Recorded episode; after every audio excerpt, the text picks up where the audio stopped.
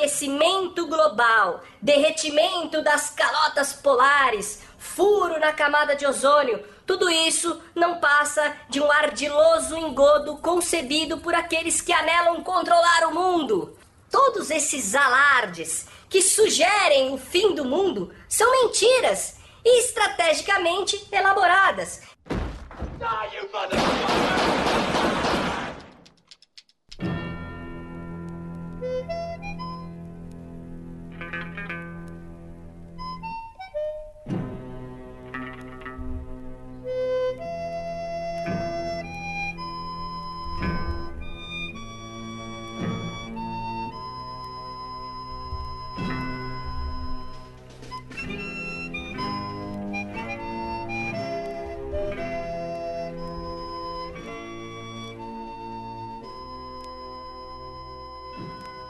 Bem-vindos e sejam bem-vindas, pistoleiros e pistoleiras, ao Pistolando número 15. Eu sou a Letícia Dacker e estou aqui para variar com. Eu sou o Thiago Corrêa. Pois é, o de sempre. É, e esse é o primeiro episódio do ano, seu Thiago. A gente, obviamente, está gravando no passado, em dezembro, logo depois do Natal. Porém, irá ao ar em janeiro, então esse é o primeiro episódio do ano. Isso Quer aí, fazer um balanço? Não, não, dane-se o balanço. Entra ano, sai ano, seu microfone continua chiando. Não posso fazer nada além de comprar outro, mas eu, eu para mim, é o, a entrada do computador, porque eu já troquei de fone e continua fazendo esse estalo horroroso, então aguardem até eu comprar outro, não sei. Bom, o assunto hoje é plástico, lixo e reciclagem. E para falar sobre esse assunto, e vocês vão entender por que, que a gente está falando disso agora, a gente chamou duas convidadas super ótimas. Aí vocês vão dizer, mas toda convidada de vocês é super ótimo. Óbvio, senão a gente não convidaria, certo? Então vamos começar. A primeira convidada é uma pessoa que eu conheço já tem um tempinho, a gente se conhece pessoalmente, ela é uma fofa, além de fofa, ela trabalha com isso que a gente vai falar hoje. E a Ana Carolina, Ana Caru, se apresente, por favor. Olá, pessoal, boa noite. Bom, eu sou Ana Carolina, eu fiz um doutorado em biotecnologia e mais recentemente me achei trabalhando como catadora. Assim. Então, me aventurei na parte de resíduos sólidos, plásticos, reciclagem. Tenho trabalhado com isso e educação ambiental e me interesso muito pelo assunto. Assim, então foi um super prazer. Assim, fiquei super feliz pelo convite, meu primeiro podcast. Minha ah. primeira participação, então tá ótimo. Pois é, a Ana Caru sabe da, do, dos Paranauês todos a parte mais, mais prática, mais técnica da coisa, e a gente precisa entender essa parte técnica para poder entender todo o resto também. E o resto também a gente vai conversar com a já conhecida de todo mundo, é, que é o Arroz de Festa de Podcast, que ela não é, oficialmente não é podcaster, mas é, que é a Sabrina Fernandes. Sabrina, por favor, se apresente para quem porventura não te conhecer. Ei, galera! Ah, que bom estar aqui. Obrigada, Letícia. Arroz de festa, eu acho que, eu acho que define bastante. Eu estou em todos os podcasts.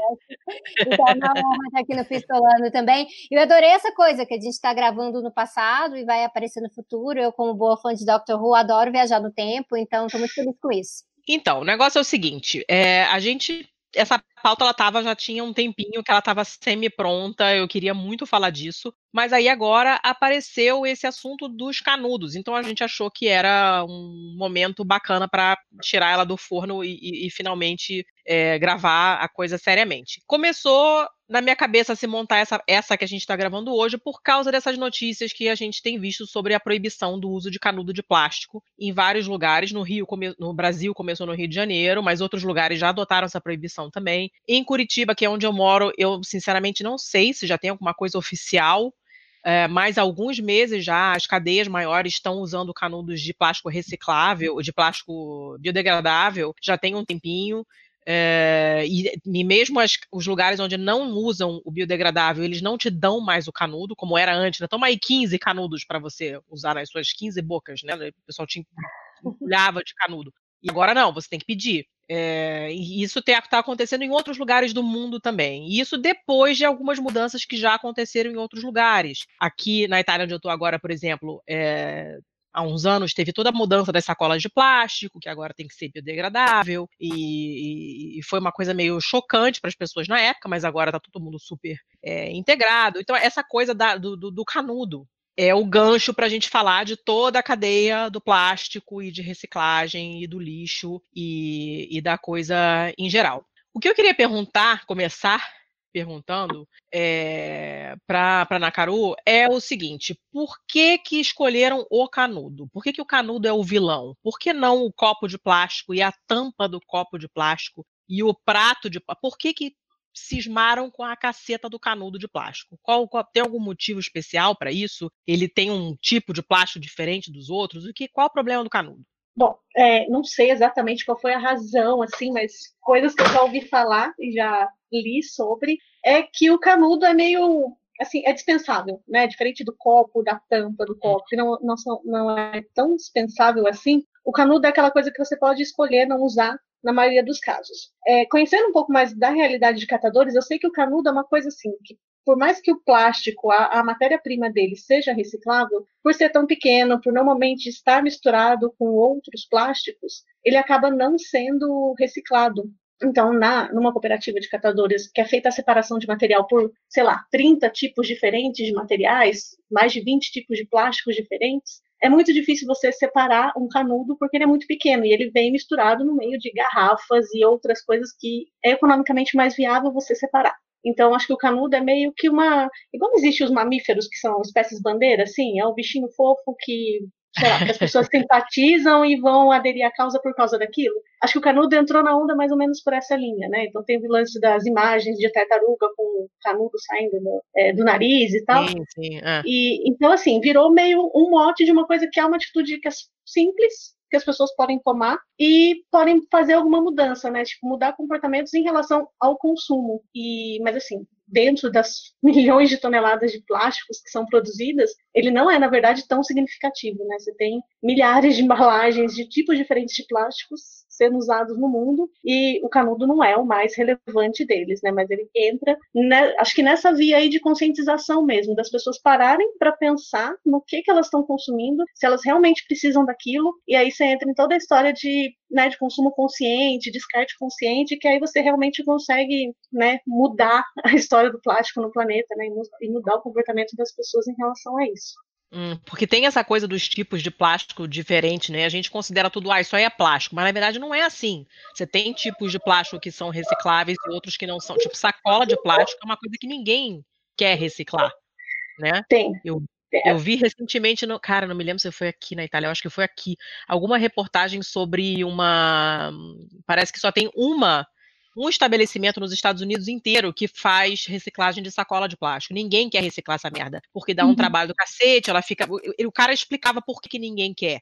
Né? Porque ela fica presa na máquina e aí para a produção e é difícil de separar de outras coisas e ela é, e são usados materiais muito diferentes, fabricantes diferentes usam materiais diferentes e você não consegue juntar tudo, derreter e fazer outras, né? Que é o que acontece com outros materiais. Então é uma, é uma coisa que as pessoas foram deixando de fazer, quem trabalha com isso foi deixando gradualmente de reciclar sacola de supermercado, né, que eu tô falando principalmente, e isso se tornou um problema. O que, que você faz com essa caralhada de sacola que a gente tem, né? Porque a gente, uhum. a gente não, não, não, presta atenção, né? Você vai no, no cara no Rio, a, a, a, qualidade da sacola é tão bosta que todo mundo coloca duas sacolas. Em todos os supermercados, a mulher já pega uma dentro da outra. E não é para levar litro de leite, é para levar um, um, pão de forma, que é leve, porque ela sabe que aquela merda vai arrebentar no caminho. Então já bota duas.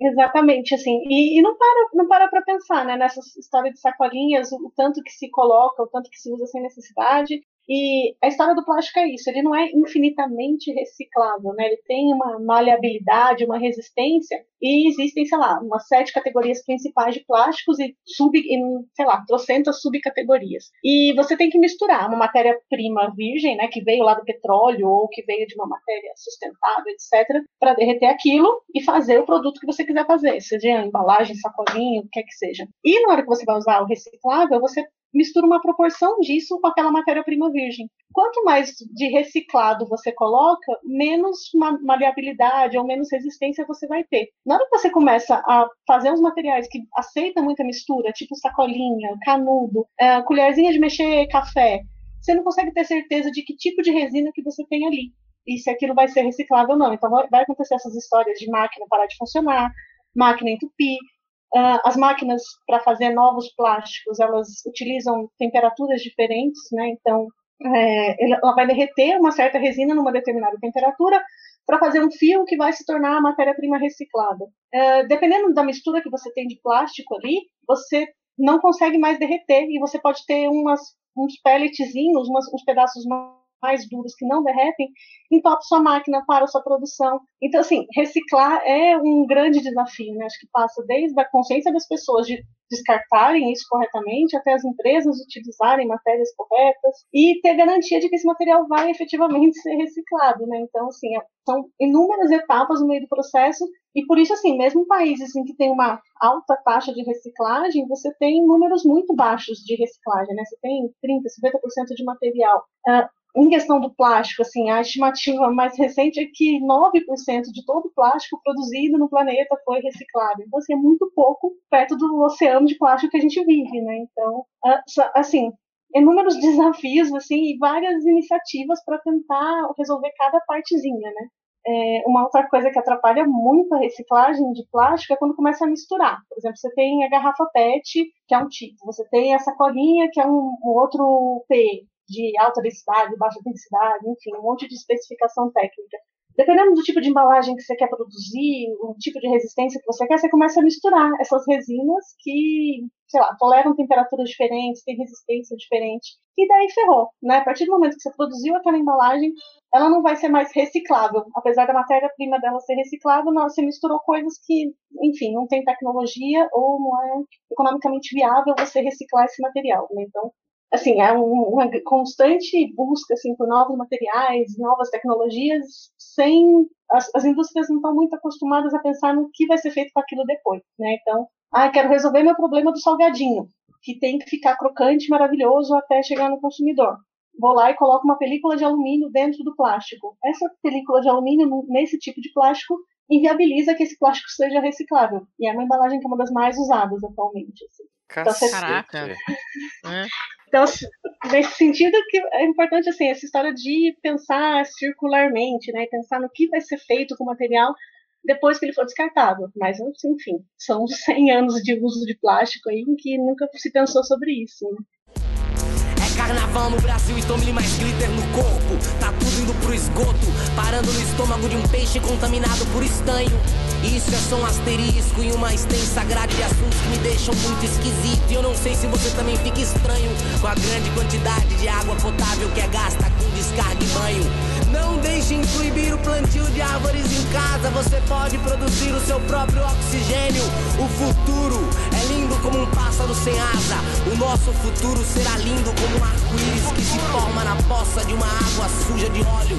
Eu vou puxar um, um outro aspecto da, da, discussão agora, que é até para integrar a Sabrina nessa discussão. Quando a gente começou a, a levar em, em conta fazer esse episódio, a primeira coisa que eu falei para Letícia é: ok, a gente precisa de alguém para falar do campo econômico disso tudo. E nada melhor do que alguém que, que seja do, do quesito do ecossocialismo. Aliás, se alguém aqui caiu de paraquedas, eu, oi, somos esquerdistas. Mas. é, eu acho que a gente precisa deixar isso claro. Mas, assim, é, fazendo uma pergunta bem, bem ampla e bem, bem simples, assim, é, para alguém que não está identificado ainda com esses rótulos. De forma sintética, qual é a melhor definição do ecossocialismo? Tipo, ecologia eu sei o que, que é, socialismo eu também sei. Mas como é que junta essas duas coisas? Então, gente, o ecossocialismo, ele, ah, de uma forma bem simples, ele vai ser um socialismo que leva em consideração como um limite, como algo que tem que estar tá moderando todas as nossas ações, a base ecológica, a relação com a natureza e reinserindo a sociedade dentro da natureza.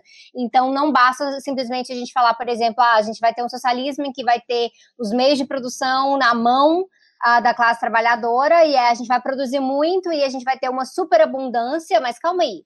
E os limites do planeta, e mudança climática, e como é que a gente está utilizando o solo, água, é, o que, que a gente trata como recursos, o que, que a gente trata como uma parte da natureza que deve ter direitos próprios, e assim por diante. E aí isso vai colocar alguns limites e vai fazer a gente ter que repensar o nosso conceito de abundância, repensar o nosso conceito de qualidade de vida e ver que não, olha, não tem uma condição, por exemplo, da gente uh, trazer uma justiça econômica através uh, dessa expropriação dos meios de produção e socialização eventual dos meios de produção e não estar pensando na nossa relação com o resto do planeta. Assim, uma, uma coisa que quando a gente olha também pro, vamos usar entre muitas aspas, né, para o cidadão médio, é, quando a gente pensa em política vinculada à ecologia, as duas primeiras coisas que vem na cabeça da pessoa é o Partido Verde e a Marina Silva. Sabia que você ia falar isso.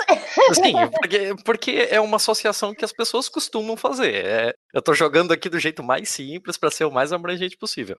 O, que separa essas pessoas do ecossocialismo? Assim, qual, onde é que a gente olha que, ok, eles estão fazendo uma luta para o lado eco, mas é, um, é, é de uma forma que, peraí, isso daqui não, não é sustentável de um ponto de vista econômico. O que separa é a parte do capitalismo, né? Porque eles são ecocapitalistas e justamente por serem ecocapitalistas, a parte eco não funciona tão bem. Porque passa-se a ideia de que é possível ter um projeto uh, geralmente conhecido como Green Economy, de economia verde, e o projeto da economia verde, ele tenta ainda, ainda assim submeter a natureza a uma lógica econômica em que você vai estar comparando ganhos, lucros e perdas de acordo com o, o, o que está dado no presente e o que seria no futuro. Então, ainda passa pela lógica econômica do capitalismo. Então, os cálculos ainda são feitos no sentido, olha, isso aqui a gente pode deixar passar, porque isso aqui é muito importante para a economia, porque olha só, o agronegócio, eu sei que está intoxicando todo mundo e está matando indígena,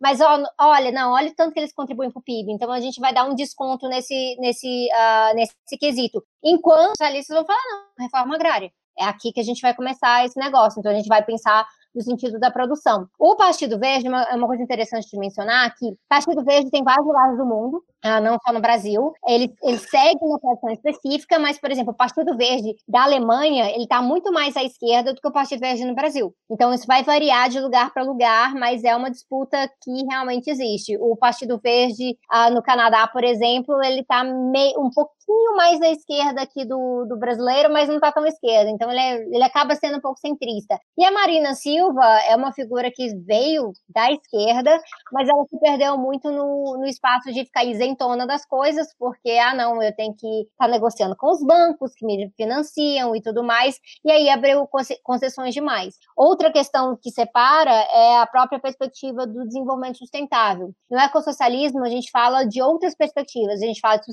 sustentabilidade, a gente fala hoje em dia até de descrescimento, é, pós-extrativismo, outros modelos de desenvolvimento alternativos, enquanto na, no ecocapitalismo fala-se de desenvolvimento sustentável, em que a base de desenvolvimento econômico continua sendo capitalista mesmo, e aí você vai colocar pequenos limites, um aqui ou ali, mas sempre de uma forma, olha, não pode passar muito disso aí, porque senão seria um radicalismo. Então, acaba que o pessoal do desenvolvimento sustentável costuma uh, ser um pouquinho isentão mesmo, um pouquinho centrista nesse sentido, e falar que não, estamos evitando a ideologia, estamos trabalhando com o que está dado. E isso, na verdade, é se posicionar, né? É estar tá do lado do status quo. E ainda está fazendo uma concessão aqui, enganando muita gente. E esse é o curioso, porque tem gente chegando no meu canal. Ah, como assim você não gosta da Marina Silva? Gente, não é possível.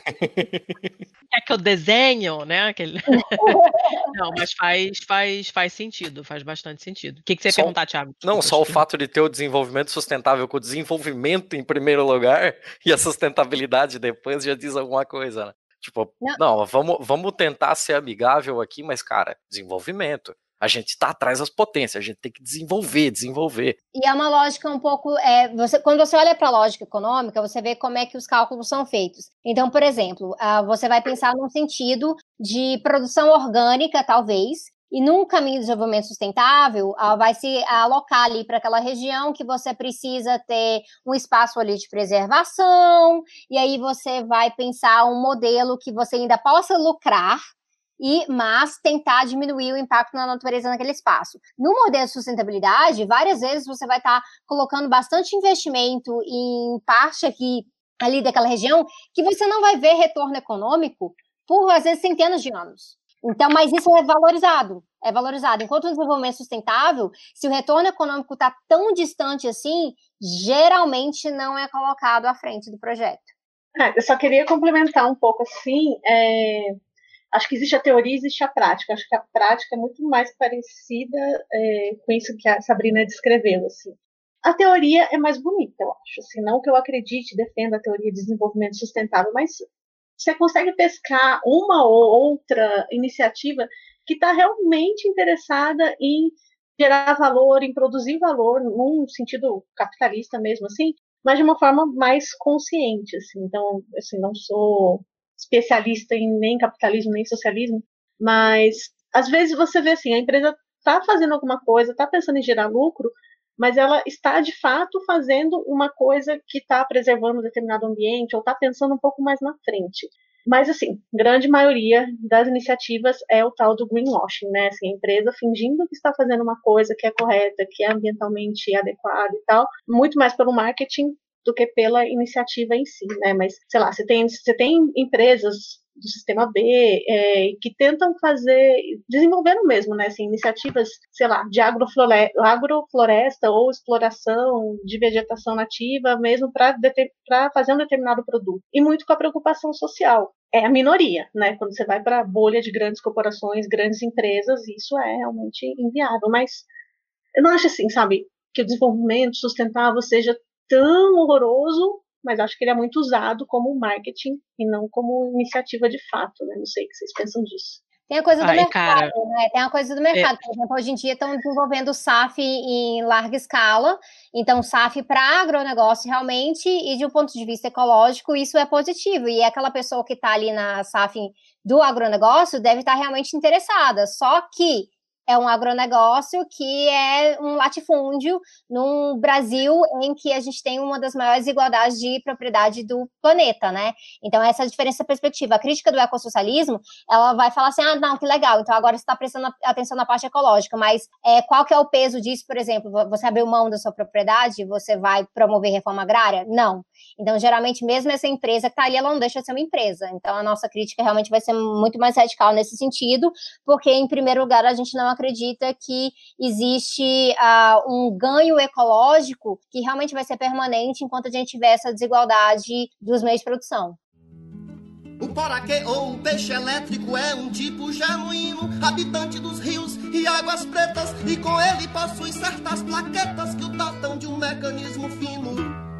E com tal cartilagem, esse ladino faz contato com muita ligeireza. E quem tocá-lo padece de surpresa. Descarga mortífera, absoluta, sua alto-voltagem eletrocuta com os fios da santa natureza. Exato. A tartaruga é gostosa, feia e mansa, habitante dos rios e oceanos. Chega aos 400 anos, para ela é rotina, é confiança.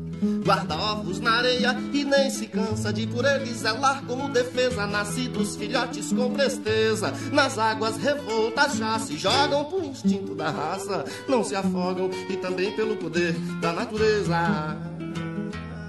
É, eu tava. Essa coisa da, da, da, Tipo, a gente sabe que a indústria não é boazinha, a empresa não é boazinha, tá todo mundo ali para ganhar dinheiro. É, se for necessário fazer alguma coisa no sentido de sustentável, é, provavelmente é só para poder colocar sustentável na embalagem e isso vende mais, né? A gente sabe que é assim. É, e eu estava por acaso, realmente por acaso, esse papo nem ia sair hoje com essa minha amiga. Eu fui jantar na casa de amigos aqui, é, e a irmã desse amigo que recebeu a gente trabalha numa multinacional, eu não posso dizer o que é, é, mas é uma empresa muito grande, muito conhecida, vocês certamente já consumiram muitos produtos deles, e ela estava me contando, olha, a gente vende na Itália, na Europa, os nossos produtos são vendidos em embalagem de vidro, nos Estados Unidos, na, nas Américas todas, da, do norte ao sul, é tudo vendido em plástico, a gente meio que todo ano refaz as contas, né? Se vale a pena usar o plástico, é, usar o vidro, o que que tem menor é, carbon footprint, que chama, né? Que é tipo a, é pegada de carbono. de carbono. E ela falou, cara,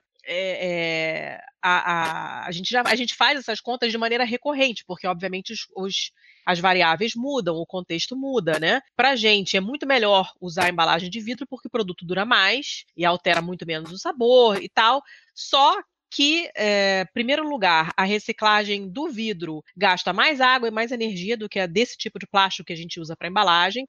E segundo, o vidro é muito pesado e isso incide pra cacete no transporte. E considerando que o transporte por navio ele tem uma pegada de carbono absurda e é por navio que o produto é exportado, se você pegar um container desses potes de vidro e um container desses potes de plástico, faz uma diferença brutal na quantidade de combustível que o navio vai gastar para transportar um e transportar o outro. Então acaba não valendo a pena. A gente gostaria de fazer, é, de usar vidro, porque é um material mais ecologicamente correto, digamos assim, mas não dá, porque a gente, apesar de não parecer, acaba gastando mais, a gente é, é, colocando mais é, CO2 na atmosfera com o produto de vidro do que com o produto de plástico. E aí ela fez também análise dos ingredientes, de todos os ingredientes desse produto, o que tem a maior pegada de carbono é o leite, que é um dos componentes porque as vacas peidam, porque o consumo de, né, o, de, o, de, o hum, eu tô péssima, as áreas que você tem que deflorestar para poder fazer pasto e, e, todo o processamento do leite usa muita água e muita energia, então ela falou que é de longe é o ingrediente mais complicado de administrar do ponto de vista ecológico, é, é, o leite, né? Então são todos esses cálculos são todos super complicados. A gente obviamente não imagina que tem esse tipo de coisa por trás. Essa empresa em particular, eu sei que eles são bem preocupados ainda, apesar de ser uma empresa imensa. Eles têm uma administração familiar. Então, eles têm toda uma preocupação é, séria com, com, o ambiente e tem uma série de ingredientes que eles pararam de usar porque tem uma polêmica por trás e coisa e tal. Mas ela falou, cara, tem coisas que você não consegue abrir mão né? Tipo, óleo de palma. A gente não, não consegue trocar, a gente não consegue substituir, porque ele tem um ponto de fusão que é perfeito para gente. O nosso concorrente maior decide não usar e o produto deles em uma semana já está com um cheiro de manteiga rançosa. Não dá, né? E a gente não pode se dar o luxo. E ela estava comentando sobre essa coisa que a, que a, que a Ana Carolina falou de colocar esse, usar esses rótulos para você vender mais, né? Ela falou assim: nosso maior competidor é, tem usa orgânico no rótulo, mas a gente sabe que apesar da matéria-prima ser orgânica, o tipo de processamento que eles fazem depois não obedece às regras. Então eles não poderiam colocar orgânico na, na embalagem. A gente ainda não processou, mas estamos pensando e é provável que a gente processe, que a gente entre com uma causa, porque isso é, tira o crédito do, do, né, do, do rótulo de orgânico, as pessoas pô, não vão uhum. mais acreditar no que é orgânico e tal, né? Além de ser propaganda enganosa. E, cara, isso acontece muito. Para quem não sabe, eu trabalho como tradutora e eu traduzo muito rótulo de, de, de é, embalagem de alimentos, de coisas, sei lá, congeladas, de alimentos prontos, de ingredientes de é, risoto de pacote, essas coisas todas. E esse termo sustentável ele é enfiado em tudo que é lugar. Tudo que é lugar. Não, esse uhum. arroz ele é cultivado de maneira sustentável, não sei aonde. Você fala, cara, não é possível que eles saibam que isso é sustentável, porque o negócio vem lá da puta que pariu. Eu tenho certeza que não tem fiscalização. Então virou uma coisa meio é, promíscua, né? Meio que qualquer um coloca qualquer coisa. E, e, fica por isso mesmo. Você taca lá um orgânico, bota uma folhinha verde desenhada na embalagem a pessoa já acha que é, é o supra-sumo da, do, do, da sustentabilidade, que não, a pessoa não entende nem direito o que, que é. E eu acho que um dos problemas maiores é que a gente realmente não sabe, o público não tem a menor ideia de, do que, que é uma uhum. coisa sustentável, o que, que significa isso, é, e o trabalho que dá para reciclar, e o que, que acontece atrás dessa cadeia toda, porque, é, como a Ana Carolina falou, uma coisa super é, complicada. Eu queria perguntar para a Ana Caru como é que é essa, essa, você falou que você faz essa coisa de conscientização, de curso. Como é que funciona isso? Com quem que você, que tipo de comunidade você trabalha? O que, que vocês explicam? Como é que funciona isso aí? Letícia, você deve estar deixando o nosso ouvinte maluco, porque tem uma hora que você fala na Caru e outra hora você fala na Carolina. Tá, gente, Ana Carolina é na Caru, tá? Por favor, é a mesma pessoa, não é dupla personalidade, é a mesma pessoa. Eu respondo os dois. Muito bem, é... fala aí.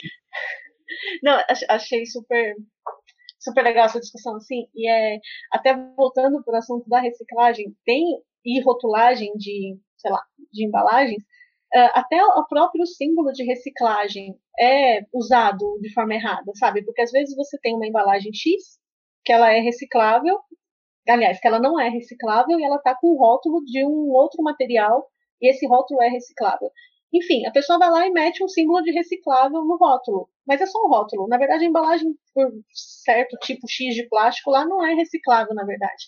E, assim, a sua pergunta era do meu trabalho. Meu trabalho é de conscientização, estou trabalhando numa cooperativa de catadores e tem uma pessoa, que sou eu, dedicada a fazer conscientização de quem entrega o lixo nas cooperativas. E assim, minha missão de mundo agora é convencer todo mundo de que tem que entregar um material reciclável limpo, que nenhuma cooperativa lava material nenhum. Aí pensa sua empresa aí de leite que você tomou, sei lá, um iogurte, um leite que saiu dessa empresa da caixinha X, jogou no lixo, né? Assim, minoria das pessoas lava esse material antes de descartar. Jogou, aí tá no local tal que tem coleta seletiva, foi para coleta seletiva no dia correto, essa caixinha vai para uma cooperativa, possivelmente, ou vai passar por um catador, e ele vai coletar esse material e vai levar para a triagem. Nessa triagem, eles vão ser separados os materiais por tipo. Aí, assim, catador, cara, ele reconhece tipos de resinas de plástico melhor do que qualquer especialista em plástico, assim, sabe? Tipo, bate o olho, sabe qual é a composição daquilo, se dá para reciclar, se não dá, assim, é uma especi especialidade, assim, dos catadores. É tipo uma taxonomia e, do plástico.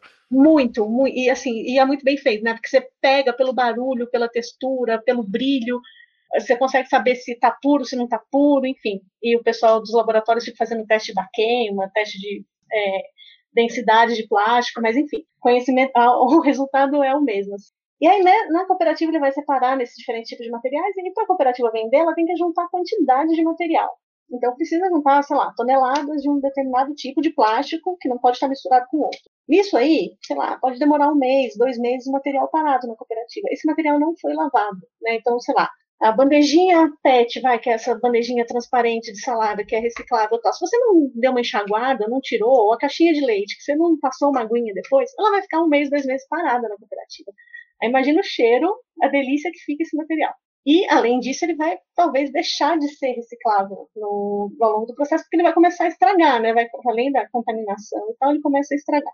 Então, assim, minha missão é convencer todo mundo que tem que passar pelo menos uma enxaguada em cada tipo de material que vai para reciclagem e saber para onde vai o material, né? Assim, saber se vai para uma cooperativa realmente, não misturar com o resto de comida e, enfim, fazer tudo o que está ao alcance de consumidor para esse material chegar para reciclagem efetivamente. Porque, assim, a partir do momento que, na maioria dos casos, vai a prefeitura coletou, misturou com um lixo comum, que é o lixo não reciclável, jogou no caminhão, aquilo nunca mais vai ser reciclado. Então, sei lá, no Brasil, você tem 90 milhões de toneladas sendo de lixo produzidas por ano. Sei lá, grande parte desse material vai para aterro, então vai ser enterrado numa área enorme e nunca mais vai ser reciclado, né? Então, acho que parte assim dessa dessa consciência assim de conhecer os catadores, de saber qual é a cadeia de reciclagem que está envolvida para efetivamente atuar nesse sentido. E aí, fazendo um gancho até com um pouco que a gente estava conversando, é, um pouco mais de socialismo, assim, as cooperativas de catadores, elas são organizações de terceiro setor, né? Então, elas são uma organização que, do meu ponto de vista, é o que mais se aproxima de tomar os meios de produção, porque é uma cooperativa, e uma cooperativa não tem dono. Então eu gosto muito desse modelo. Até queria saber se a Sabrina tem algo a comentar sobre isso, assim, porque as cooperativas elas são autogeridas. Teoricamente, todo mundo que está ali coletando material, triando material, eles são responsáveis pelos, enfim, da gestão daquele processo todo da cooperativa, né? Então acho que se os nossos ouvintes esquerdistas assim, conhecerem um pouco mais, acho que é um ótimo modelo para começar assim a, a, favorecer, né? Tipo, entrar em contato com cooperativa, tentar uh, incentivar essa, é, tentar incentivar as cooperativas mesmo para que elas cada vez mais consigam atuar no mercado, né? Então, assim, consigam parcerias e tal. O saco de não vai. O saco de o vai. O saco, o mundo vai.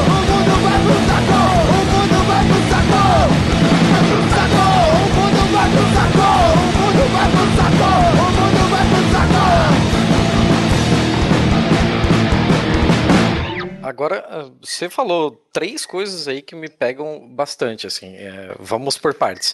É, esse negócio de lavar ou não antes de colocar para reciclagem é meio que consenso para todo e qualquer material que é melhor que seja lavado antes? Só o óleo, que não tem muito problema você descartar ele sujo, porque assim, ele é muito difícil de lavar e ele não vai estragar, né? Tipo, ele não apodrece, que nem apodrece leite, né? Então, mas fora isso, tudo lavar. E se você considerar assim, o tanto de água que é gasto para fabricar um plástico ou fabricar um vidro novo e o tanto de de recurso que você vai economizar se você efetivamente aquilo, se esse material efetivamente chegar na reciclagem.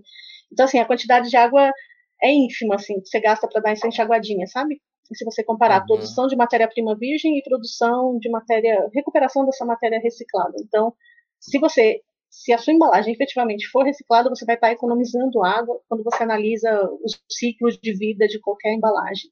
Era justamente por conta desse tipo de coisa a minha pergunta, assim, eu pensei que se todo mundo, cada um fosse lavar a sua bandejinha, a sua, a, a, sua, a sua embalagem, no fim das contas, a soma de toda essa água ia ser um custo é, ecológico maior ou, ou menor. Não, então, tem o IPEA, que é Instituto de Pesquisas Econômicas Aplicadas, se não me engano, ele fez uma análise, assim, comparando o uso de matéria, a produção, né, de algum material a partir de matéria-prima virgem e a partir de matéria-prima reciclada.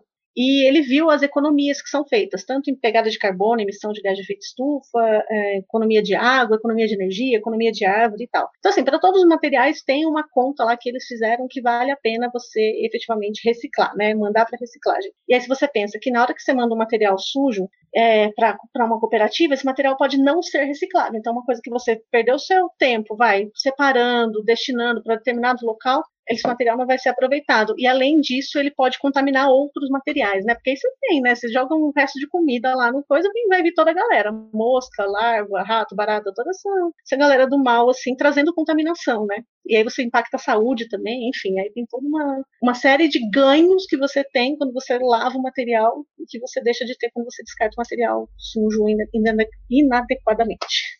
É, sobre uh, quem vai trabalhar com esse tipo de, de reciclagem, é, qual seria a melhor, o melhor tipo de formação para uma pessoa dessa? Engenharia de materiais? É, engenheiro ambiental? Eita. É, você diz assim, a empresa que recicla? Não, na, na verdade, hum. com relação à a, a, questão das pessoas que fazem os estudos para hum. acontecer essas reciclagens, né? As, as diferentes reciclagens sei lá, existem cursos assim, né, desde, é, sei lá, engenharia de materiais mesmo, de plásticos, existem vários cursos técnicos dessa área, né, de, de resinas e termoplásticos, etc., é, de produção, de processos, alguma coisa nesse sentido, assim, né, mas aí seriam as pessoas mais é, trabalhando nas empresas de reciclagem, né. Uhum os catadores de rua, a maioria, a grande maioria, é analfabeto, assim, né? E teve ah, pouco sim, acesso sim. à educação formal. Mas tem essa experiência de vida mesmo, assim, saber o que o reciclador compra ou não, enfim, é, é uma coisa assim. Sai um pouco da educação formal, sabe? Uhum. Vai para uma educação de vida. We gotta learn to reduce, reuse, recycle. Reduce, reuse, recycle. Reduce, reuse, recycle.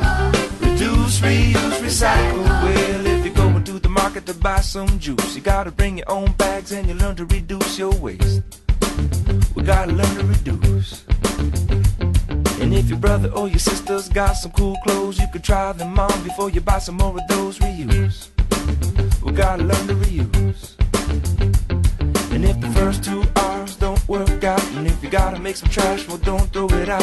Recycle. We gotta learn to recycle. We gotta learn to reduce, reuse, recycle. Reduce, reuse, recycle. Reduce, reuse, recycle. Reduce, reuse, recycle. Deixa eu puxar a Sabrina de volta aqui. É, muita gente, quando a gente. Assim, é, eu não consigo falar desse assunto sem colocar um pouco da minha opinião pessoal. Eu acho o maior contrassenso da Terra que existam pessoas de qualquer campo político que seja que não tenham um pezinho na ecologia, não sejam ecoativistas de alguma forma, porque cacete, é o único planeta que nós temos para viver. Se você não cuidar dessa porra, não tem para onde ir. Mas muita gente às vezes acaba levando a questão da reciclagem e a questão do banimento de materiais plásticos em, em determinados lugares. A gente até teve uma notícia recente no, no nosso grupo dos apoiadores do, do podcast que a rainha da Inglaterra havia proibido algum determinado plástico de entrar no palácio, não sei o que. E a gente, é, assim, do campo de do ponto de vista econômico, sempre fica mais, pô, se a gente for fazer um rompimento nesse sentido de fazer um banimento de determinados plásticos, de determinados materiais, como é que fica a cadeia? Como é que ficam esses empregos? Então, da, do ponto de vista econômico, como é que o mercado se molda para é, extinguir determinadas práticas que ele já tem incorporado há tanto tempo? Então, uma das questões mais sérias a ser trabalhadas é a questão de transição de empregos com novos treinamentos, né? Então, a gente tem que criar realmente, inicialmente parece que é como se fosse uma criação de um outro mercado, e aí, ah, assim como quando a gente está fazendo uma aliança, às vezes, com os democráticos centristas, ou mesmo ali da centro-direita contra o fascismo, quando a gente está lutando, lutando, por exemplo, contra a mudança climática, a gente vai ter alianças pontuais, até mesmo com ecocapitalistas. São pessoas que estão aí usando a sua grana para estar tá, tá criando um mercado, é, pessoas como o próprio Elon Musk, né, no desenvolvimento de baterias elétricas para transporte, várias outras coisas por aí. E aí, além disso, é necessário a gente pensar muito o investimento público, que eu acho que é o central disso. Há projetos, por exemplo, na Europa, através de confederações de sindicatos, como o projeto de One Million Green Jobs, uh, que é de para um milhão de empregos verdes, então para estar tá transicionando pessoas. Então, quem está, por exemplo, na indústria petrolífera, está pegando treinamento para, uh, já que trabalha com questão de energia, então, a gente tem que estar incentivando novos cursos nas universidades. O custo que é, por exemplo, a gente ter é, bons cursos de agroecologia no Brasil ou esses cursos serem valorizados ou os alunos que estão na agronomia valorizarem os cursos de agroecologia. Por quê? Porque até o momento eles vão se formar e eles vão trabalhar onde? Se não tem empregos na agroecologia suficiente para todo mundo. Então é necessário sim a gente estar tá fazendo esse tipo de intervenção. Até porque um dos grandes problemas que a gente encontra, especialmente dentro da esquerda realmente, é que como os empregos são tão necessários, isso faz todo sentido, é que muita gente às vezes vai se opor a projetos a, ecológicos. Quando a gente fala, por exemplo, da questão da moratória em novas explorações de petróleo no mundo, isso incluiria, por exemplo, pré-sal. Ao mesmo tempo que a esquerda brasileira vai estar trabalhando com a questão, ah, não, nós podemos utilizar o dinheiro do pré-sal para investir em saúde e educação, ah, vai ter o pessoal do próprio setor que fala, não, isso aqui é muito importante porque eu trabalho no setor de óleo e gás, então eu preciso ah, do meu emprego, então esse tipo de investimento é positivo. Por isso, a gente tem que ser um pouco mais ousado, a gente tem que apresentar sim, essa ideia de que, olha, isso aqui não dá mais, não podemos mais lidar com esse tipo de setor, mas nós vamos estar criando indústrias, valorizando indústrias em outros setores e estar tá treinando essas pessoas. Isso tem que começar desde a educação ambiental na escola até passando realmente novos cursos profissionalizantes e cursos nas universidades também que tragam essas capacidades específicas, porque não é tão simples assim. Você tirar uma pessoa ali de uma, uma de uma plataforma de petróleo e, e que emprego que ela vai ter depois disso se a gente vai colocar um, uma moratória na exploração de petróleo. E a gente fala, ah, é radical demais. A gente não é nem radical demais. Radical demais é a mudança climática. Então, nós temos que uh, realmente nos conformar em relação a isso. O que precisa, o que está faltando é a parte da economia política relacionada a isso, porque o que a gente está vendo até o momento ainda é muito em microescala. Alguns países que já são considerados países pós-industriais, eles vão ter uma facilidade muito grande em transicionar, transicionar para empregos verdes. Mas países subdesenvolvidos, países em que uh, são de economia é de capitalismo independente, muito baseado em commodity, vai ter muito mais dificuldade, sim. Então, é preciso um engajamento em todos os setores relacionados. Por isso que a ecologia é uma coisa muito interessante, né? É diferente do ambientalismo. Eu não gosto de ambientalismo, eu gosto da, da parte do ecológico. O ecológico mostra que realmente está tudo muito conectado. Então, não é simplesmente a gente ter um projeto de lei aqui, outro ali. A gente tem que mudar todo o modelo. Isso passa, inclusive, pelo que a Ana Carolina estava falando em relação às cooperativas. A gente está pensando outros modelos de organização, é, de como que as pessoas estão empregadas, como elas relacionam entre si, como que ela, elas administram os meios de produção que estão ali, e, e tudo isso. Isso também é importante, porque isso também é prefigurativo. É prefigurativo para a gente pensar como é que a gente vai ter um mundo sem patrão. Então, as cooperativas têm um papel muito importante nisso e elas estão, na verdade, em vários setores, né? Lá no Canadá, o, os sindicatos, por exemplo, quando vão abrir contas bancárias, geralmente ah, para fazer, né, participar de um monte de coisa, receber receber cotização e tudo mais, geralmente eles incentivam, olha, gente, é, a gente vai trabalhar com aquela cooperativa de crédito, que lá no Canadá tem isso, tem cooperativas de crédito, por exemplo, para você não estar tá refém uhum. de banco. Então, tudo isso está muito relacionado, e aí vai passar por projetos de políticas públicas que estão em educação, estão em, ah, em economia, estão em ciência e pesquisa. Infelizmente, no Brasil, que a gente isso a gente está muito atrasado e com o próximo governo, né, que na verdade, já que a gente já está em 2019, com o governo atual, a tendência é piorar, porque o cara está, por exemplo, em vez de pensar que o Brasil é um dos países que mais tem água no mundo e que a gente tem que estar tá pensando uma maneira de diminuir o desperdício de água aqui, está ideologicamente buscando tecnologias ah, que são ah, ruins comparada com a tecnologia da Embrapa de dessalinização, porque é um objetivo totalmente ideológico que ele está propondo ali de relação com Israel, em vez de estar pensando, olha, como é que a gente pode preservar aqui o fato que a maior parte do desperdício de água que a gente tem vem da própria indústria, e que a gente também entrega água numa facilidade muito grande. Se você pensar, por exemplo, ali em Minas Gerais, todas as tensões que tem em relação às empresas de água, né, que estão engarrafando água, tem que ter regulamentação em relação a isso, e isso está faltando. Uhum. No que você falou ali com relação a, a esses modelos transicionais e tal, você tem é, ideia de algum projeto desse em atuação hoje no Brasil, ainda que de forma bem embrionária, assim? Tem alguma coisa ou não? De, dos projetos de, de transição de, de empregos? Isso. Na, no, sentido, no sentido de governo, eu não tenho uma ciência de, de como isso funciona no Brasil. O que a gente está tendo agora é que o, os últimos governos têm dado, sim, mais alguns incentivos, por exemplo, para empresas de painéis solares. Na América Latina está tendo um certo investimento nisso, inclusive estão criando zonas especiais em que se paga menos impostos tudo mais, para uma pessoa ir lá estabelecer uma, uma fábrica de painéis solares nesse lugar. Isso são os incentivos econômicos que vão para os capitalistas. E aí o, o que se espera é que, a partir disso, isso gera empregos, isso vai gerar uma demanda para uma mão de obra qualificada naquela área, e aí isso vai ter também um certo impacto nos cursos. Só que você está vendo que o incentivo está vindo ao contrário, né? Ele está vindo no final da, da cadeia de produção.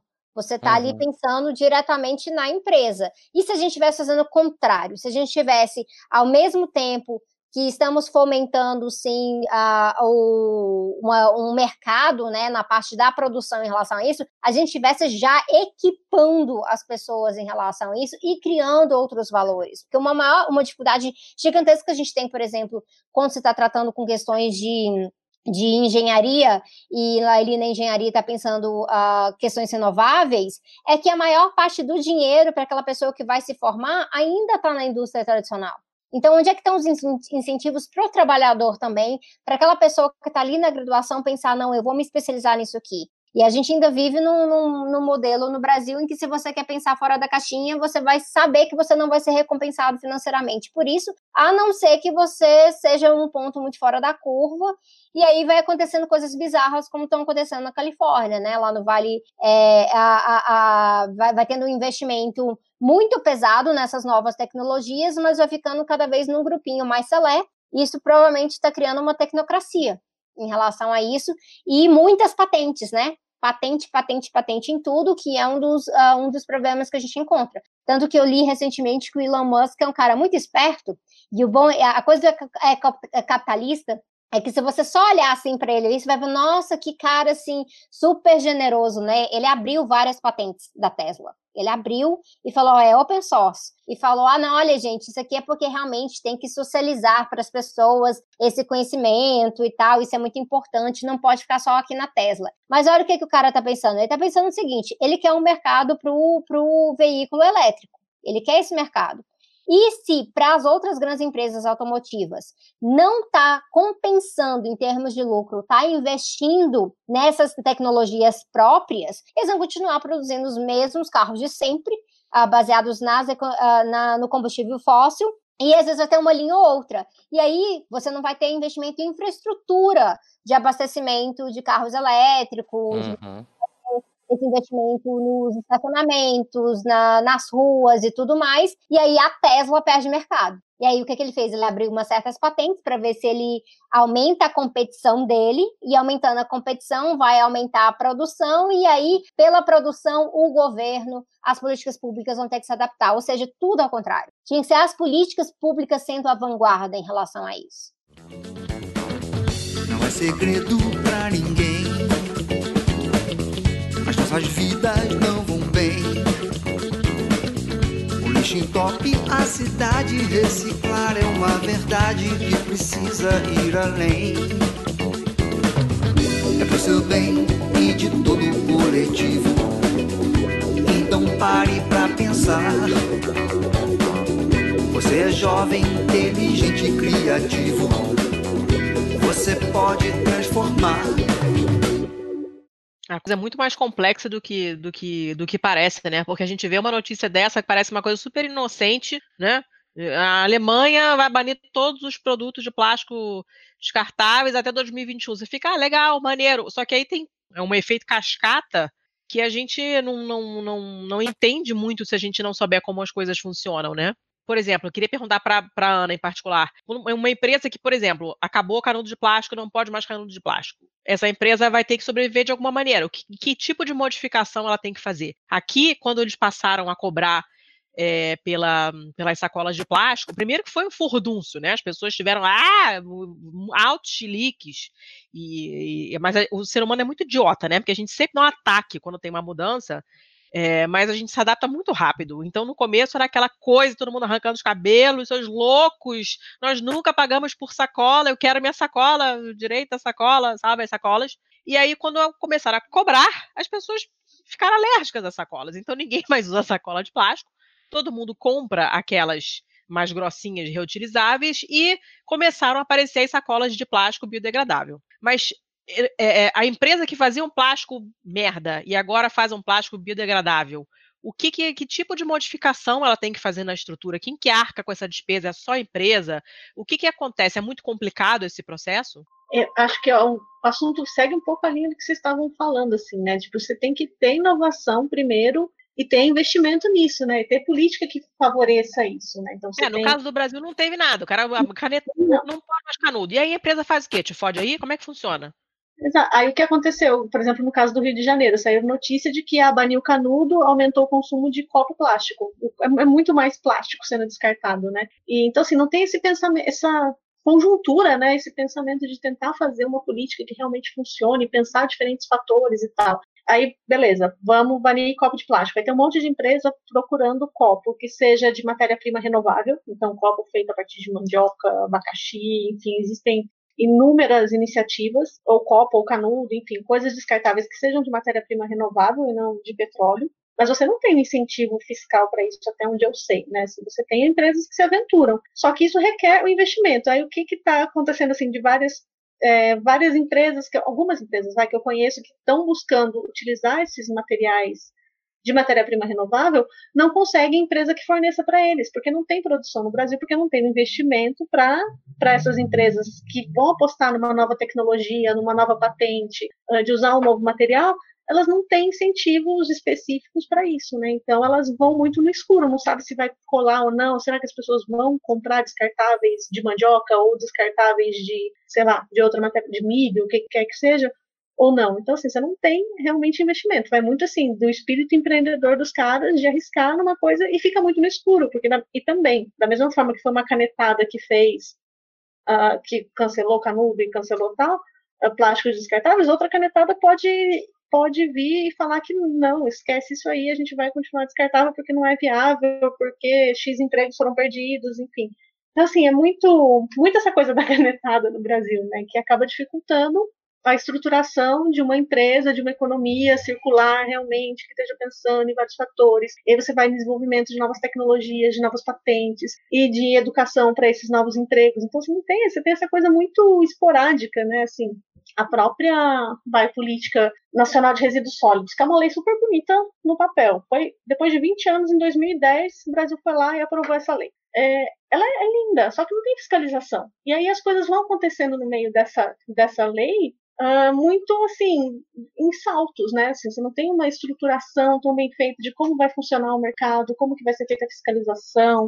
Uh, tem várias obrigações colocadas em diferentes setores da economia, né? Então você tem obrigações para empresas de plástico, obrigações para empresa de lâmpada, e você vai muito da iniciativa das empresas se organizarem para para determinado atingir determinado objetivo, né? Você não tem um, um pensamento assim linear, um plano realmente de como isso vai ser feito, como que o Brasil vai se tornar uma Alemanha em termos de reciclagem. Você tem metas colocadas e, e aí, vamos lá, cada cidade se vira, cada estado se vira e cada empresa que quer inovar nessa área tem muito pouco apoio de governo, de política pública para realmente investir, né? E ao mesmo tempo, assim, né, também nessa parte ambiental, você tem algumas iniciativas, algum incentivo, alguns incentivos, mas assim, como a Sabrina tinha colocado lá dos painéis solares, né? Mas às vezes você não tem tanta divulgação, né? Então, tem várias pessoas que não sabem como podem lucrar Uh, com determinados tipos de preservação, com as políticas de pagamento por serviços ambientais. Então, você tem algumas leis,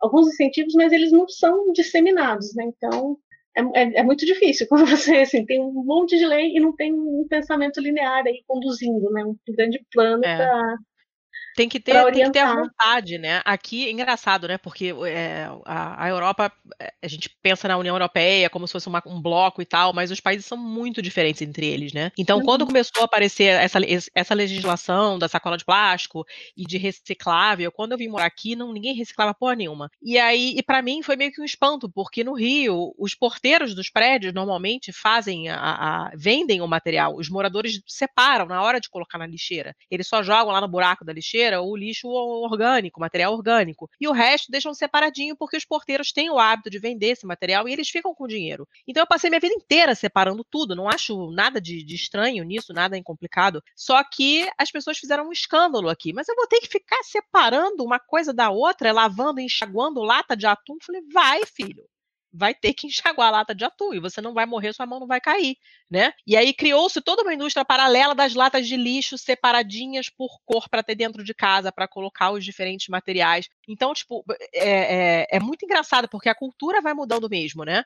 Agora todo mundo já faz, é tudo normal. Antes não existiam esses, esses, essas latas de lixo separadinhas por cor, e agora todas as lojas têm qualquer supermercado que você for tem. É, só que Itália sendo Itália, aqui a coisa é muito, muito maluca. Então, enquanto que na Alemanha, eu tenho amigos que moram na Alemanha e a coisa é levada super a sério, você tem que tirar o rótulo da garrafa de vidro de vinho, porque o papel é uma coisa e o vidro é outra, tem um, uma, uma espécie de extremo. Na Itália é tudo uma zona e cada cidade tem a, o seu próprio método. Então, as embalagens você compra, sei lá, um leite na embalagem Tetra Pak. Para reciclagem, consulte a sua prefeitura. Porque cada prefeitura considera uma coisa. Tem uma que considera que é não é reciclável porque tem essa mistura que a Ana falou no começo, que tem essa, essa camada de alumínio por dentro. Outra prefeitura já não, já considera metal porque tem metal por dentro. Outra não, é papel, porque por fora é papelão. É uma coisa super confusa e a gente que, que faz essa separação, a gente não tem ideia do que acontece depois. Eu sei, porque eu conheço gente que, que sabe das coisas, que a gente, toda essa separação que a gente faz aqui e que vai depois para a província, né? Aqui o, o, o sistema político é bem diferente. Você tem a prefeitura e você tem uma província, e cada região pode ter uma ou mais províncias, não tem uma capital do estado que nem no Brasil. É muito diferente. E aqui tudo vai para a província de Perúdia, que é a província a qual pertence ao município onde eu morei, onde eu estou agora, passando as férias, e lá eles juntam tudo de novo. Então as pessoas perdem a vontade de separar porque sabem que isso não é levado a sério depois. Né? E depois aqui também tem todo o lance da ecomáfia, que eu coloquei o link depois na, na, na postagem, que a máfia se apropriou, ela pega todas as licitações da eliminação de lixo e pega inclusive lixo hospitalar, e fala: não, beleza, vou eliminar esse lixo, vou incinerar, e não incinera merda nenhuma. Eles cobrem, fazem um aterro, jogam uma terra por cima e plantam coisas em cima, entendeu? É um negócio muito louco. Então é difícil você fazer as pessoas investirem tempo e comprarem a latatinha de lixo separada por cor e enxaguar a lata de atum, se elas sabem que o resultado final disso é, é incerto. Cada um faz meio que do jeito que quer, né? É, Tem prefeitura que considera fralda usada, não, isso aí não é reciclável. E outras consideram como material orgânico. O que, você faz?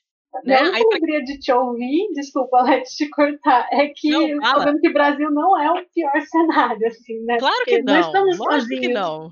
Imagina, a zona é, é, é, é, existente em vários lugares do mundo. Só que, assim, é, realmente é o que a Sabrina falou, tem toda uma questão cultural, você tem que educar as pessoas para isso. Isso tem que vir na escola, isso tem que ser falado na escola. Olha, você tem que separar, você tem que colocar isso aqui, isso aqui, isso aqui.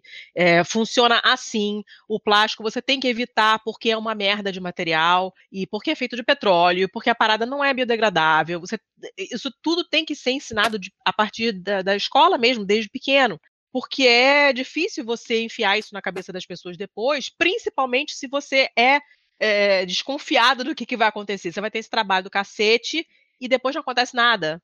Aí vem a notícia do cara lá que plantou no terreno cheio de membro amputado do hospital enterrado no, no, terreno, porque aqui acontecem essas coisas surreais, e a máfia ainda por cima ganha dinheiro.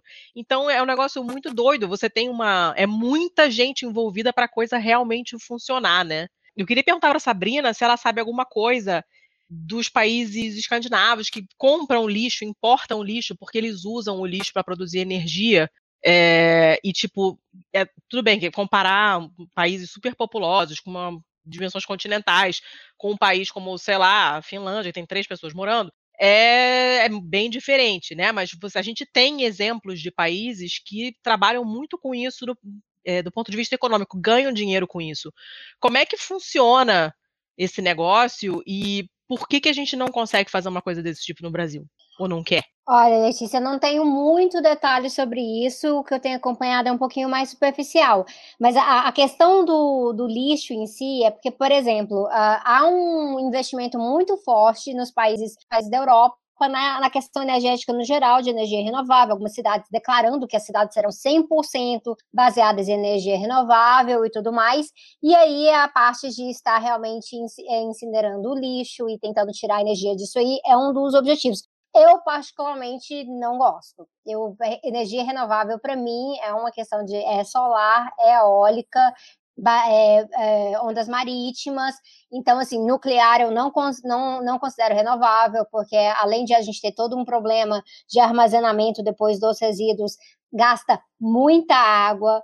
Essa também é uma das razões que a gente também se opõe a termoelétricas, então tem algumas dificuldades em relação a isso. E o, a maior parte do problema é que, olha, olha a que ponto chegamos, né? Que você vai ter países que têm uma população menor, que vai estar tá importando lixo de outros lugares para poder produzir energia a partir disso aí. Mas enquanto isso, se a gente for passar a, a olhar realmente a questão do lixo, ele continua ali no Sudeste Asiático. É para onde vai o lixo do mundo inteiro.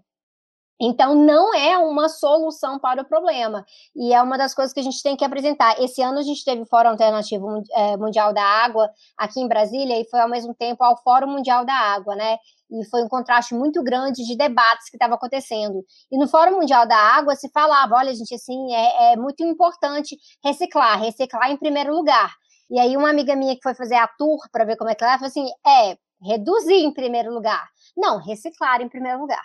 Né? Olha, olha como é que é o pensamento, né? Então, para a gente ter um, uma perspectiva realmente ecológica, tem que pensar a questão da redução do lixo e tem que estar tá pensando que também não pode normalizar.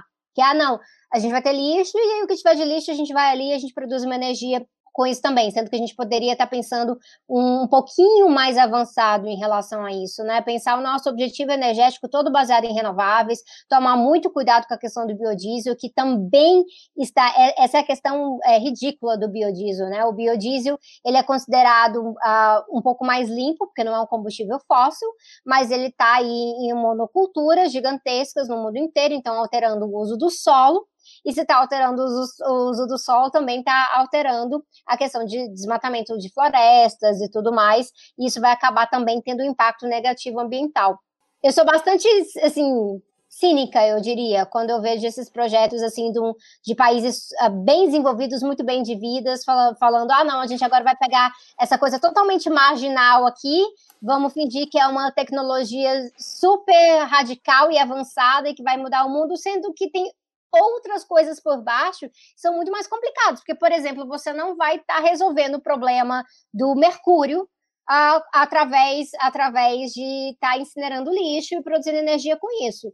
E você não vai estar tá resolvendo o problema que são os enormes projetos uh, que tem aí de extrativismo de mineração no mundo, que são drásticos e a gente tem que, na verdade, estar reduzindo para tentar parar esses projetos. Não posso respirar, não posso mais nadar. A terra está morrendo, não dá mais pra plantar. Se plantar não nasce, se nascer não dá. Até pingada boa é difícil de encontrar. Cadê a flor daqui? O peixe que é do mar. O verde onde é que tá?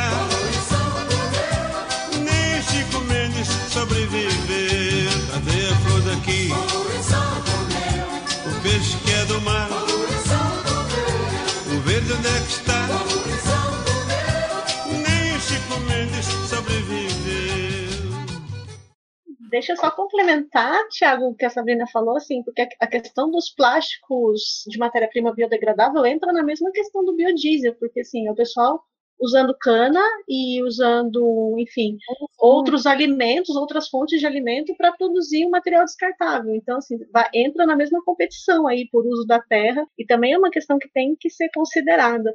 É, e assim, e essa questão de exportação também, eu concordo, concordo com a Sabrina, assim, eu acho absurdo queimar resíduo para gerar energia, assim, acho que tem muitas outras fontes alternativas de energia muito mais, sei lá, muito mais corretas, muito mais eficientes, e o resíduo ele tem que ser reaproveitado, ele tem que ser reutilizado. Assim, e como a Sabrina falou, a última etapa é você reciclar. Você tem que evitar a geração, você tem que reutilizar, você tem que reduzir e por fim reciclar. Agora você queimar ele assim é a pior alternativa que você tem, né? Porque você está com uma matéria mais nobre, você está queimando para, enfim, gerar pouca energia, porque a maioria dos materiais não são altamente energéticos, altamente eficientes. Então, é uma coisa que deve ser evitada. E tem, teve a história da China, que parou de comprar resíduo, porque a China comprava resíduos da Europa.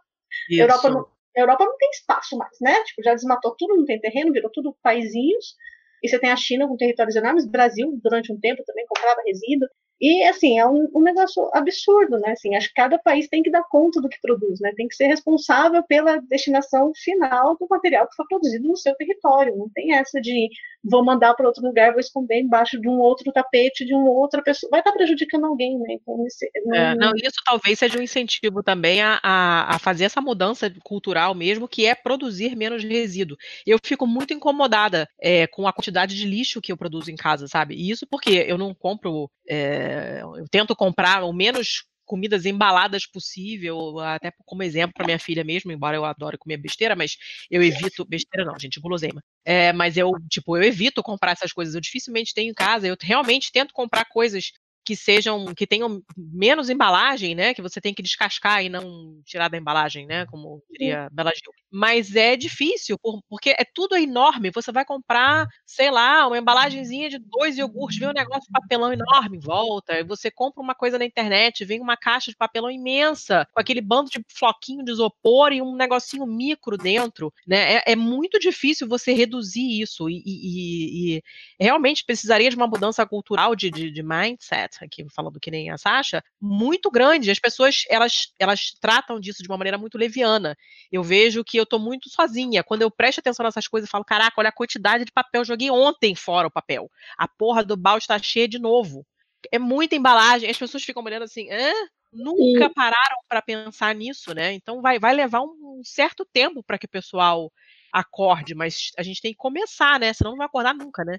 Mas a questão é que não muda só no consumo. Desculpa, Carolina, só para complementar, não vai mudar só no consumo. Isso aí a gente tem que mudar o meio de produção realmente. Uhum, sim não vai ser rápido o suficiente a gente mudando os hábitos das pessoas. Então, assim, eu acho maravilhoso o pessoal que tem esses projetos. Eu sou uma pessoa que carrego meu copinho reutilizável nos lugares que eu vou e tudo mais. Mas, enquanto a gente tiver uma indústria que vai ficar empurrando esse tipo de coisa descartável na gente, vai ser muito difícil de mudar. Até porque se numa cidade você vai lá e coloca uma lei, e aí coloca a partir dessa lei você não pode mais ter sacolas de plástico ou algo assim, o que, que o mercado vai fazer? Então tá, agora a gente vai pegar esse mesmo esse mesmo matéria-prima e vamos produzir uma outra coisa que não tem uma lei ainda para isso e vamos continuar produzindo. Porque é isso que a maior parte da indústria faz. A maior parte da indústria, ela não vai mudar só matéria-prima ela vai mudar o que ela está vendendo ou o mercado onde ela está vendendo. Então, é a mesma questão, por exemplo, que o veganismo encontra. É, quando cai a demanda por leite de vaca na Alemanha, o que, que as empresas um, de laticínios fazem? Começam a fazer campanha de marketing para ver se conseguem vender leite na China. É isso que acontece. Então, precisa de uma mudança muito mais estrutural. Né, e nessa questão de resíduos, você tem uma desigualdade social enorme também que tem que se pensar, né? Por exemplo, em qualquer cidade que você for, os bairros mais ricos ou os países mais ricos, uh, de, eh, sei lá, desperdiçam muito mais embalagem, as coisas vêm embaladas, vêm congeladas. É, então você tem uma geração de resíduo muito maior do que você vai em países mais pobres ou bairros mais pobres, em que as pessoas cons consomem mais orgânicos, preparam mais seu alimento, estão uh, em bairros menores, então, tipo, vão almoçar em casa, não vão em restaurante, entendeu? Então, você tem essa diferença social muito grande. E quem acaba precisando comprar resíduos para se sustentar, ou os catadores, eles estão em regiões mais periféricas, em países mais, não sei se eu posso dizer países mais periféricos, mas enfim, É, então, assim, são os que não são privilegiados, não são que, os que causam o problema, que geram mais problema, que são os, os bairros mais ricos, os países mais ricos acabam gerando mais resíduos no planeta do que os países mais pobres. E quem acaba comprando esses resíduos são os países mais pobres. Então, é uma coisa, assim, horrível, horrível terrível também de se pensar é, nessa desigualdade social de geração de resíduos. Assim, em uma mesma cidade, em São Paulo, você tem lá que você tem uma diferença de quase 10% aí entre a quantidade de orgânico que é gerada num bairro mais pobre e uma quantidade menor gerada no bairro mais rico, que vai gerar mais caixas e papéis e embalagens maiores. Assim. Essa desigualdade está presente até no resíduo que é gerado. Deixa eu aproveitar, daqui a pouco a gente já vai começar a encaminhar para o final. Então eu já, eu já vou lançar aqui algumas perguntas que podem até ser um pouco idiotas, então eu, eu vou lançar elas porque eu realmente não sei. A primeira é: isopor é reciclável ou não é? É, iso, assim, tem dois tipos de isopor. Tem o isopor da bandejinha de marmitex e o isopor das pérolazinhas. Tecnologicamente, os dois são recicláveis. Só que estou falando de Brasil, assim, né, que eu conheço melhor. Mas grande custo do Brasil é transporte, é frete. Na hora que você vai vender os materiais recicláveis, você vende por quilo. Você pode lotar uma carreta de isopor. Aquela carreta não vai pesar quase nada. Então, sei lá, você vai colocar uhum. uma tonelada numa carreta cheia. Então, assim, quanto você vai conseguir lucrar com a venda desse isopor é muito pouco perto do, do custo de transporte até uma central de reciclagem. Então, assim, existem empresas que reciclam, mas a maioria das cooperativas, a maioria dos catadores não transporta isopor, porque é muito difícil fazer ele chegar até a central de reciclagem. Então, assim, existem algumas iniciativas, mas é um material assim, recuse, evite, reduza o uso, que é a melhor coisa a se fazer. E ele e assim, a produção de isopor tem uns compostos tóxicos nele, né? Então, ele é um problemão. E ele é muito difícil de reciclar porque ele é muito leve e não é economicamente viável você reciclar, por mais que exista tecnologia. Existe alguma alternativa economicamente viável, assim, que você tenha conhecimento? Sabe uns plásticos que parecem isopor? Vai, tô falando de isopor de caixa. Tem umas coisas, parecem umas espumas plásticas. Tipo é... aquela de bandejinha de carne. Então, essa de bandejinha de carne é pior alternativa. Melhor são. Mas assim, é muito usado. Não tem muito. Uhum. Você vai comprar como escapar. Essa bandejinha de carne, isso aí, com certeza não vai ser reciclado. Mas, enfim, acho que no Brasil inteiro não vai ser reciclado. A é... Sabrina deve ter tido um AVC, que eu falei bandeja de plástico de carne, né? é possível. É, mas, enfim, pela própria sujeira também, mau cheiro, etc. Isso aí é a pior, pior coisa, não vai ser reciclado. Mas sabe o isopor de caixa? É, quando você compra alguma coisa, vem protegendo um equipamento, alguma coisa assim, aquele isopor uhum. Maior que dá para ver umas pérolazinhas, umas bolinhas? Sim. Aquele isopor lá existe uma alternativa que é um plástico que imita aquilo. O plástico ele é reciclável. Ele é o mesmo plástico da sacolinha de hortifruti, assim, um saquinho transparente. É, então ele é uma alternativa melhor porque ele você consegue reciclar o isopor não. Mas isso quando você for, enfim, quando você compra o equipamento, ele vem nessa embalagem, então não é uma coisa que está muito na mão do consumidor decidir melhor coisa, assim, que está na mão do consumidor é comprar ou não o material que vem naquelas bandejinhas, né? Acho que quando você vai comprar carne, às vezes é mais difícil, mas sei lá, tem um lugar que vem, esses dias venderam banana cortada sem casca dentro dessas bandejinhas, ou mexerica Ai. nessas bandejinhas, sabe? Você vê isso no supermercado totalmente desnecessário. Né? Ou pedir pro, pro supermercado cortar, fatiar um frio, né? E não comprar o que está na bandejinha, porque normalmente eles colocam no papel, o papel vai se decompor muito mais rápido. Uhum. Outra coisa que eu fiquei pensando, Ana, você tinha falado daquele de copos à base de mandioca e tal, e a Sabrina já tinha falado do biodiesel. Eu vinha fazendo a pesquisa para pauta e eu esbarrei aqui em um tal de Mundo do Plástico site, é, que falava sobre uma alternativa, entre aspas, mais verde para o plástico. E que a Braskem é, começou a desenvolver um produto que ela já rotulou como I'm Green, porque né? E uhum. basicamente ele é feito de etanol. Então é uma. Ao invés dele vir do petróleo, ele seria feito direto do, do etanol. Esse etanol ia virar um tal de eteno verde, e esse eteno verde ia ser utilizado para criar um polietileno verde. Só que quando eu começo a pensar isso, eu, um tanto leigo na questão de reciclagem e tal, é, eu fico pensando, a primeira coisa que me veio na cabeça foi o Eduardo Galeano no Veias Abertas da América Latina falando sobre como a monocultura do açúcar acabou com toda a zona da mata do Nordeste brasileiro. Então, é, o, o efeito rebote desse tipo de tecnologia poderia ser criar uma monocultura do, do etanol, da, da cana-de-açúcar, para suprir esse tipo de investimento. Vocês acham esse tipo de alternativa válido, é, aceitável? Como é que ficaria isso? Bom, biodiesel é uma coisa que tem que acabar e, e ficar utilizando comida para fazer produtos muitas vezes necessários, né? Esses produtos de uso único, descartáveis, é uma coisa muito perversa, né? É extremamente perverso é, pensar dessa maneira, até porque ah, conseguiram transformar isso num mercado gigantesco. Você vai ver que dentro das negociações da ONU em relação à mudança climática, a gente não consegue polarizar com esse debate hoje em dia normalizaram duas coisas, não, várias coisas na verdade, mas eles normalizaram o biodiesel, eles normalizaram o mercado de carbono, né, que é o cap and trade, que é aquela ideia de que, ah tá, eu vou produzir, é, eu vou produzir menos, menos CO2 aqui, aí eu vou vender aquele crédito que eu fiquei para alguém no mercado financeiro, e aquela pessoa vai poder produzir mais CO2.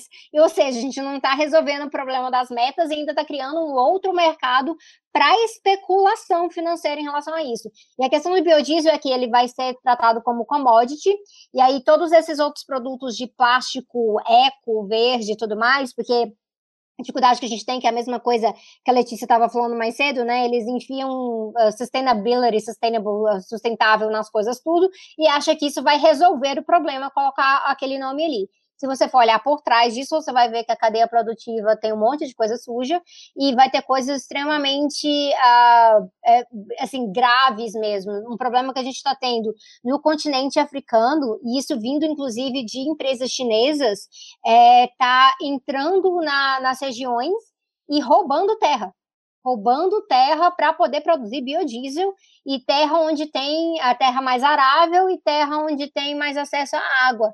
Então, em 2011 eu trabalhei com um projeto com o Oakland Institute que estava investigando land grabs no continente africano e a gente identificou uh, que tinha land grab para o caso de biodiesel, procurando água para fazer zona, zona de exportação especial, para agronegócio em si, para a Revolução Verde. Aí quando você vai ver, você vai ver que a Monsanto tá, tá no meio da, da, coisa toda.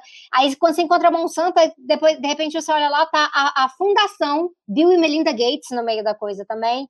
Então é, é um mercado muito bem costurado. Então assim, é, a Braskem chega com uma ideia dessa, vende como se fosse uma coisa muito maravilhosa e na verdade o que eles estão fazendo, eles estão tentando dar um propósito para uma quantidade de terra muito alta, para continuar a manter essa exploração de commodities, para continuar movimentando o mercado financeiro dessa mesma forma. Por isso que eu falo, para resolver essa questão do e aí é no mundo inteiro, porque aí a partir disso aí a gente vai ter um outro foco de produção, porque não é viável para um pequeno produtor ficar fazendo monocultura de cana para poder atender um mercado de biodiesel se ficar sempre preso na commodity. E aí a gente vai poder trazer mais variedade, soberania alimentar, reeducação alimentar todos esses propósitos têm que estar bem, bem conectados. E realmente, assim, veio de uma grande empresa, é que nem a história do Elon Musk que eu contei mais cedo. Você leu aquilo ali, desconfie. Geralmente tinha alguma coisa por trás também. A boa parte da nossa inovação realmente que não está preocupada com uh, o nível de propriedade, né? Se aquela propriedade é lucrativa ou não, e não está preocupada em garantir que a coisa seja a coisa mais lucrativa do mundo, geralmente está vindo de projetos que já começam open source, já começam dentro das universidades públicas, instituições de pesquisa públicas no mundo todo. Eu até nem falei disso, né? Mas vale lembrar também que a, Bra a Braskem é controlada pelo grupo Odebrecht, né? Então, já, já sabemos mais ou menos com o que, a gente está lidando. Letícia? É, o negócio é, o negócio é muito mais complicado do que a gente imagina, né? A gente sempre achando que é uma coisa, essa mania nossa de resolver as coisas por canetada e tal, e, mas o negócio é muito complicado.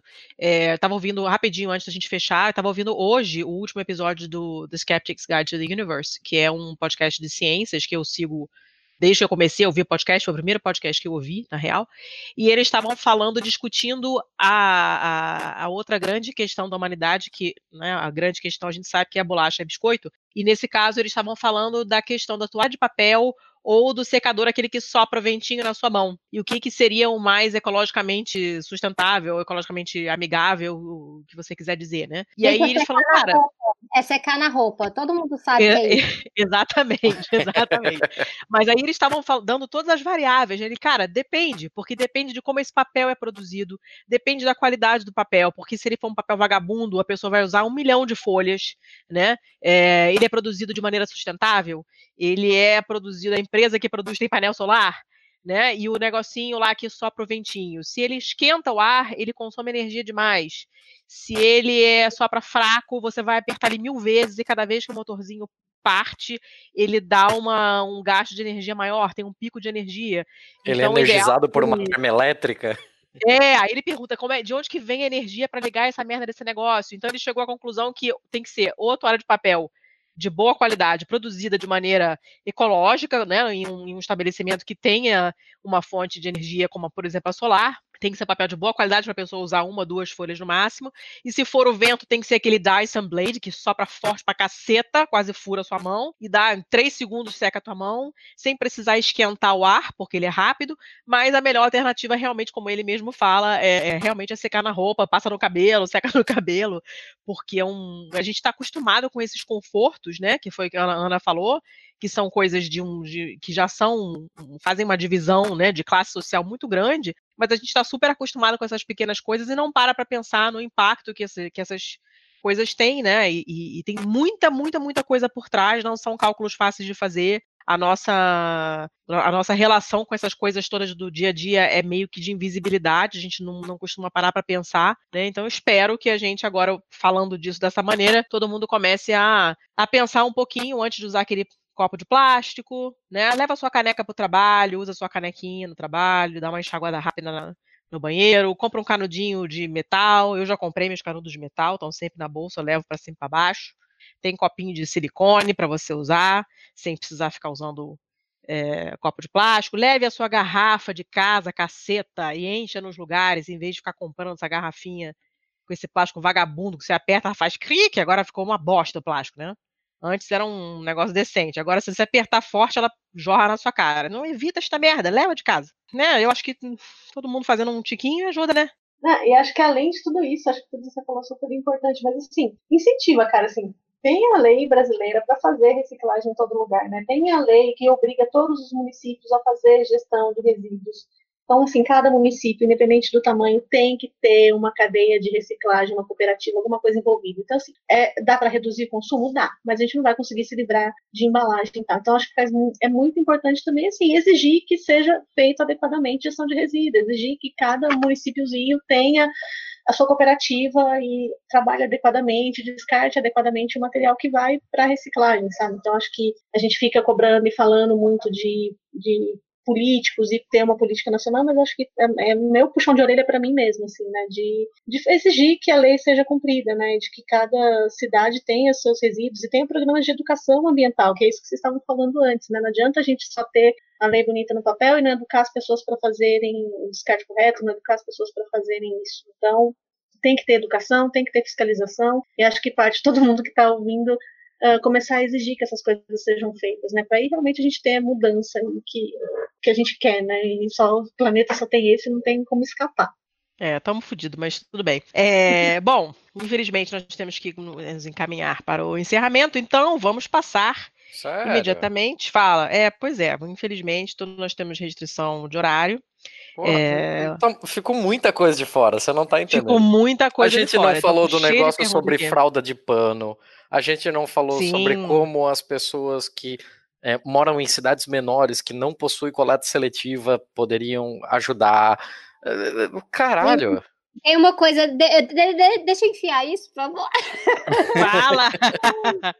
é uma coisa assim que eu fico. Uh, que eu gosto muito de enfatizar. Hoje em dia, né, por conta por exemplo, a polícia do canudo, né, a polícia do descartável, são as pessoas, né? No, então, se você for em qualquer lugar, você tira uma foto no Instagram e tem uma coisa descartável, você, como assim, né? Aí, como assim você não isso é um privilégio isso? também, né? É um não, privilégio enorme é você poder não é evitar o uso dessas coisas. Exatamente. O que que acontece a, a, relação que a gente tem com lixo, né? Se você tem, tem mais, está melhor localizado economicamente, né? Então, vamos falar de classe média para cima, você consegue produzir um lixo, nunca mais é seu lixo, né? Você coloca ele lá na lata de lixo e ele vai para longe. Aí a, a Ana vai saber onde que vai parar esse lixo, mas a maior parte das pessoas não vai saber onde vai parar esse lixo. Nem liga. Então, pode ficar na alienação completa. Então, essas pessoas, quando pega no pé dessas pessoas, ó, para de produzir esse tanto de lixo, ah, essas pessoas têm renda geralmente para lá, melhora um pouquinho, né? Compra o seu copinho, seja mais responsável, use o copo de vidro quando tem no lugar. É, eu conheço pessoas que têm preguiça de lavar louça, então compra descartável. É, é esse é o nível, né? Então, assim, essas pessoas a gente pode cobrar bastante, só que eu, chega num ponto que eu tô vendo gente cobrando gente que não tem renda, cara e que aí tá vivendo que às vezes, ah, não, comprou um marmitex no lugar e tá lá em cima da pessoa, porque a pessoa não comprou o, o, o pratinho dela específico. Então, assim, esse nível de cobrança, o pessoal tem que tomar um pouco de cuidado, porque às vezes fica no, numa noção de estar tá cobrando que a pessoa faça uma coisa que está um pouco além da realidade dela. E uma pessoa que da classe trabalhadora que está numa situação pobre, geralmente o que, que acontece? Quando ela, ela produz lixo, o lixo não vai para longe. O lixo fica lá onde ela está e ela ainda recebe o lixo dos outros.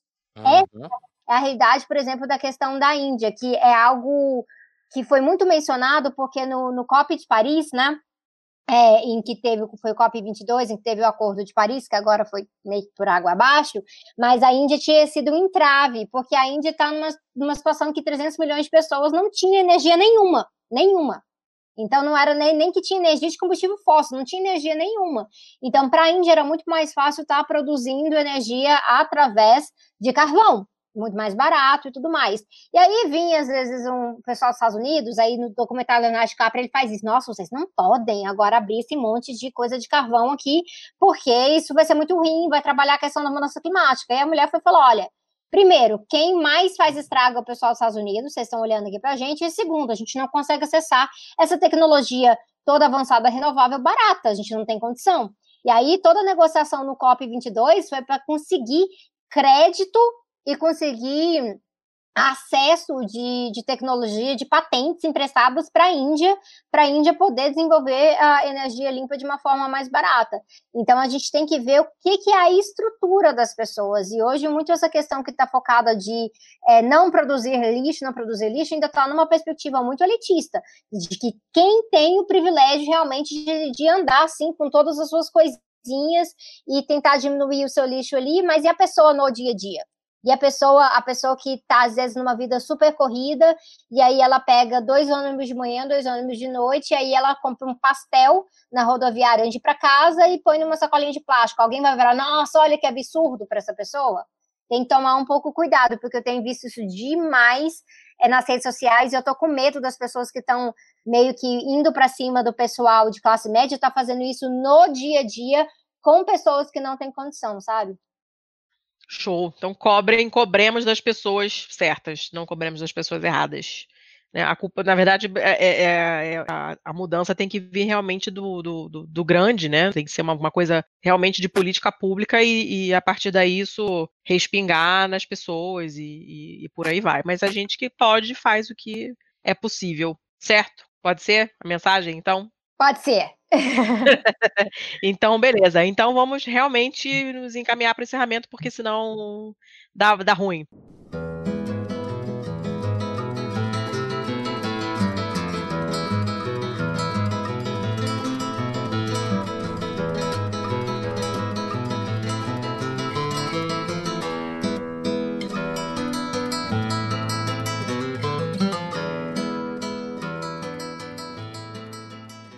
É, vamos para a balada do pistoleiro, então. Vocês prepararam suas dicas culturais? Que eu, para variar, só falo no último minuto porque eu nunca lembro?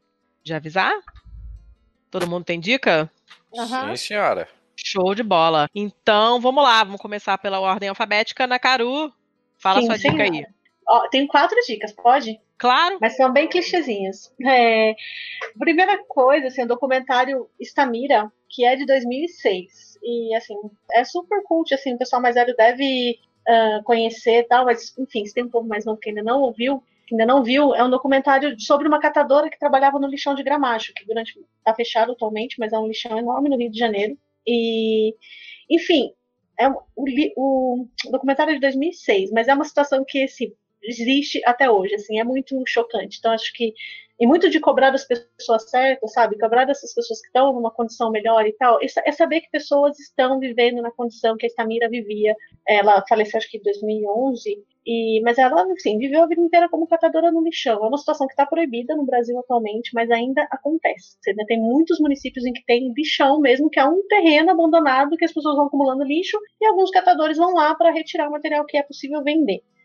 Então, assim, é, é bastante chocante, assim, e as pessoas têm que criar consciência, sabe, de criar essa empatia, de saber que existem pessoas trabalhando com aquilo, que, assim, são pessoas, não são máquinas, e nem deveriam ser máquinas, porque é uma situação de renda para essas pessoas, né, então a gente já conversou um monte aí sobre essas situações complicadas, e a questão dos catadores no Brasil é bem complicada, né, você tem estimativas aí de que talvez tenha até um milhão de pessoas que trabalham, né, com, como catadores, né, que tem renda a partir de catar o resíduo de outras pessoas, né? E na maior parte dos casos esses catadores estão em situações terríveis, né? Tanto de, de higiene, econômicas, enfim, é uma situação bem complicada e acho que esse documentário, por mais antigo que seja, ainda reflete uma situação atual. E aí, assim, tem um fofinho que eu não resisto de, de contar também para as pessoas, que é o Wall-E, que é um, a animação da Disney que nem fez tanto sucesso, porque parece que é um filme meio parado, Ah, é maravilhoso. mas ele é muito fofo.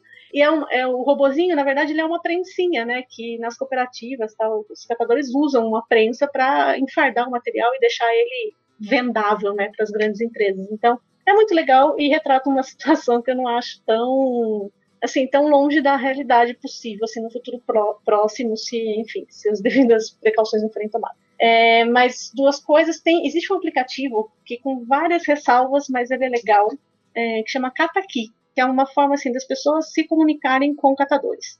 Ah, imagino que sim, em São Paulo você tem um pouco mais de catadores cadastrados, mas não muitos. É, em outras cidades imagino que seja menos, porque assim, né, você tem uma distância grande aí de da, da informação, né, para chegar em cidades menores e tal, mas enfim, se vocês quiserem dar uma olhada, é uma forma de você dizer que tem um determinado resíduo por aplicativo, tipo um, acho que ficou tipo, conhecido como Tinder dos catadores, uma coisa assim, né? Você, ah, eu tenho determinado resíduo, preciso descartar corretamente, é, então é, vem aqui e pega esse meu material.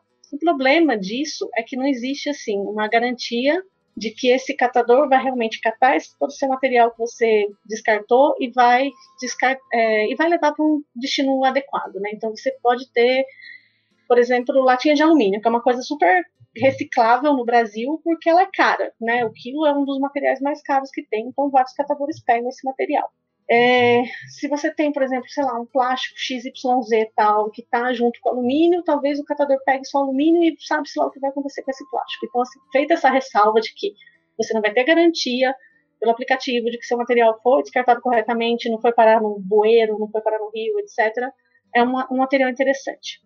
Mas uma iniciativa que eu acho ainda mais interessante é a do Pimp My Carroça, que é uma, uma iniciativa também de um grafiteiro mundano, que ele começou a grafitar as carrocinhas dos catadores, né? a maior parte dos catadores no Brasil trabalha com as carrocinhas, que acho que todo mundo já viu por aí, né? Em mesmo cidade pequena tem bastante.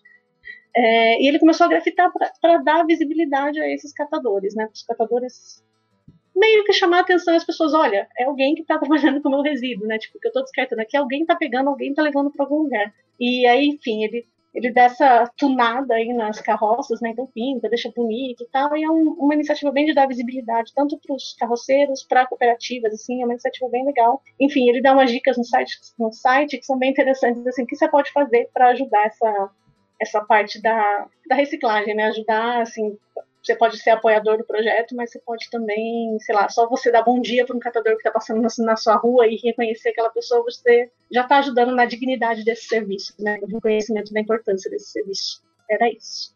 Que maneiro. Não, esse nome Pimp My Carroça é maravilhoso. É demais, né? né? Muito, muito, muito bom. Sabrina, manda ver. Gente, vocês sabem que eu adoro fazer indicação, né? Então, para mim já está muito difícil ter que selecionar especificamente, mas uh, já que é mais ou menos uma dica cultural eu não quero uh, abarrotar as pessoas com muita teoria, é, de livro, eu queria recomendar o livro do Andy Singer, que é aquele Cartoons, que são vários, uh, várias uh, tirinhas dele em relação à cidade, carros, transporte, bicicleta e tal. No Brasil foi publicado pela Autonomia Literária e é super legal. Uh, e várias dessas tirinhas você enco encontra na internet, inclusive várias das ecobags que eu tenho aqui em casa são com as tirinhas do Andy Singer sobre a questão do carro. Então eu recomendo isso. E para assistir, tem uns videozinhos, animaçãozinha é, na internet, super velha, cara. Eu acho que hum, deve ter o quê? Uns 10 anos. 2007, 2008, não sei, que é da Annie Leonard, que é o The Story of Stuff, né? A história das coisas. Eu passava ele na minha sala de aula quando eu estava lá no Canadá e é super legal porque fala muito de cadeia produtiva, né? Como que as coisas vão enxergar na nossa vida, né? Ah, tá aqui esse, esse shampoo na minha mão, mas esse shampoo ele não nasce assim, então vai mostrando vários processos. É, no sentido eu ecossocialista, teria adicionado mais coisas ali sobre a exploração do trabalhador, fetichismo da mercadoria e tudo mais, mas para você entender a questão da, da produção e da matéria-prima até o lixo, acho que é muito interessante e é uma animação curtinha, tem no YouTube, tem legendado em português, e eu acho que ficou a história das coisas mesmo, né? É, tem, o livro, tem o livro e tem a animação, e é bem legal. Show! Excelente, só, só, só dica top, para variar. É, bom, deixa eu dar as minhas rapidinho, que eu tô vendo aqui que o Thiago também tá cheio das coisas, e a minha, tá, minha listinha tá mais curta. Normalmente eu, falo, eu trago coisas que não tem nada a ver com o que a gente falou, porque, sei lá, eu não fico procurando necessariamente uma coisa é, que tem a ver com o episódio. No caso, fala um pouco disso o livro que eu dou como dica, que é A Sexta Extinção, da Elizabeth Colbert, e ele é um livro daqueles que você lê e você quer morrer, porque ele é, ele é todo péssimo, assim. Né? Como já diz o título, A Sexta Extinção não pode ser nada legal. E ela, e ela ilustra isso, essa extinção grande pela qual a gente está estaria passando por culpa nossa. Ela dá uma série de ilustrações disso com espécies que estão sumindo e você vai ficando cada vez mais deprimido, mas ao mesmo tempo dá vontade de você é, fazer alguma coisa para evitar que, que esse extremo aconteça enquanto a gente está aqui, né? Ou para as próximas gerações, para quem tem filho, que é o meu caso. Ele é bem bacana, assim, eu gosto muito de, de, de, livros de temas científicos, esse livro é muito legal, ele foi bem fluido de ler, ela escreve muito bem, apesar de ser, em alguns momentos, ter algumas coisas um pouco técnicas, mas é, é bem legal de ler, fora essa bad fodida que ele te deixa depois, mas pelo menos a gente para pra pensar. E a outra dica é uma animação que aqui em casa tá rolando direto esses dias. Minha cunhada está adorando ver com a minha filha, as duas ficam rindo horas, a família inteira para para assistir porque realmente é muito engraçado. Não é nada de novo, mas entrou, acho que recentemente na Netflix, é a animação Shaun the Sheep, que é do mesmo cara que ah, fez o Wallace Gromit.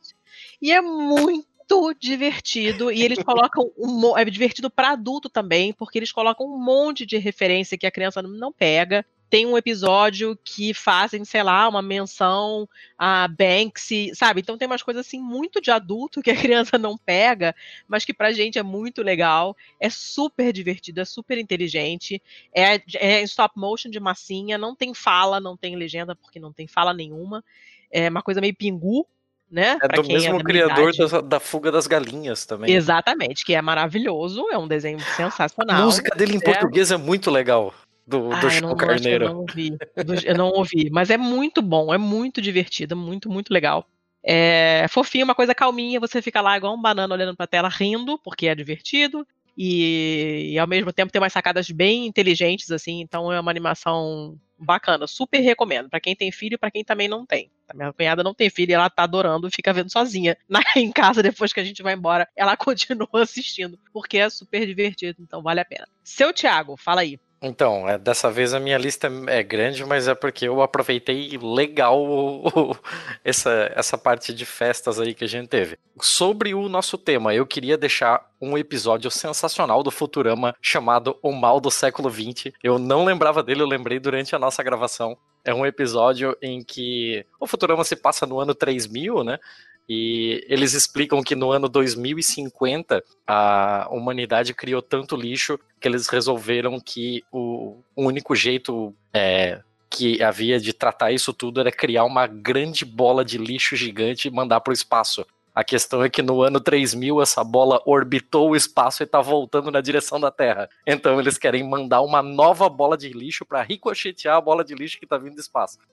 é, é, bem, é bem um rolê extremamente tragicômico de tudo que a gente tá falando aqui. A segunda indicação é uma que, na real, eu já tinha feito várias vezes. Já fiz pelo Twitter, já fiz no, no nosso grupo particular e tal mas eu nunca tinha feito aqui no episódio, então eu tenho que indicar o podcast As Desqualificadas, da Camila Cabete e da Bia Alves. É ótimo, é, é uma delícia ouvir elas ouvindo, elas gravam lá na Central 3, que a gente ama tudo que o pessoal da Central 3 faz. É, é uma conversa leve, mas com pessoas de posicionamento mesmo, né, que, que não tem vergonha de dar a sua opinião, de se expor, mas se expor de um jeito muito muito correto, muito legal, assim, eu, eu amo ouvir, meu Deus do céu, eu, eu posso ficar aqui fazendo loas a elas o, Vou nem falar nada.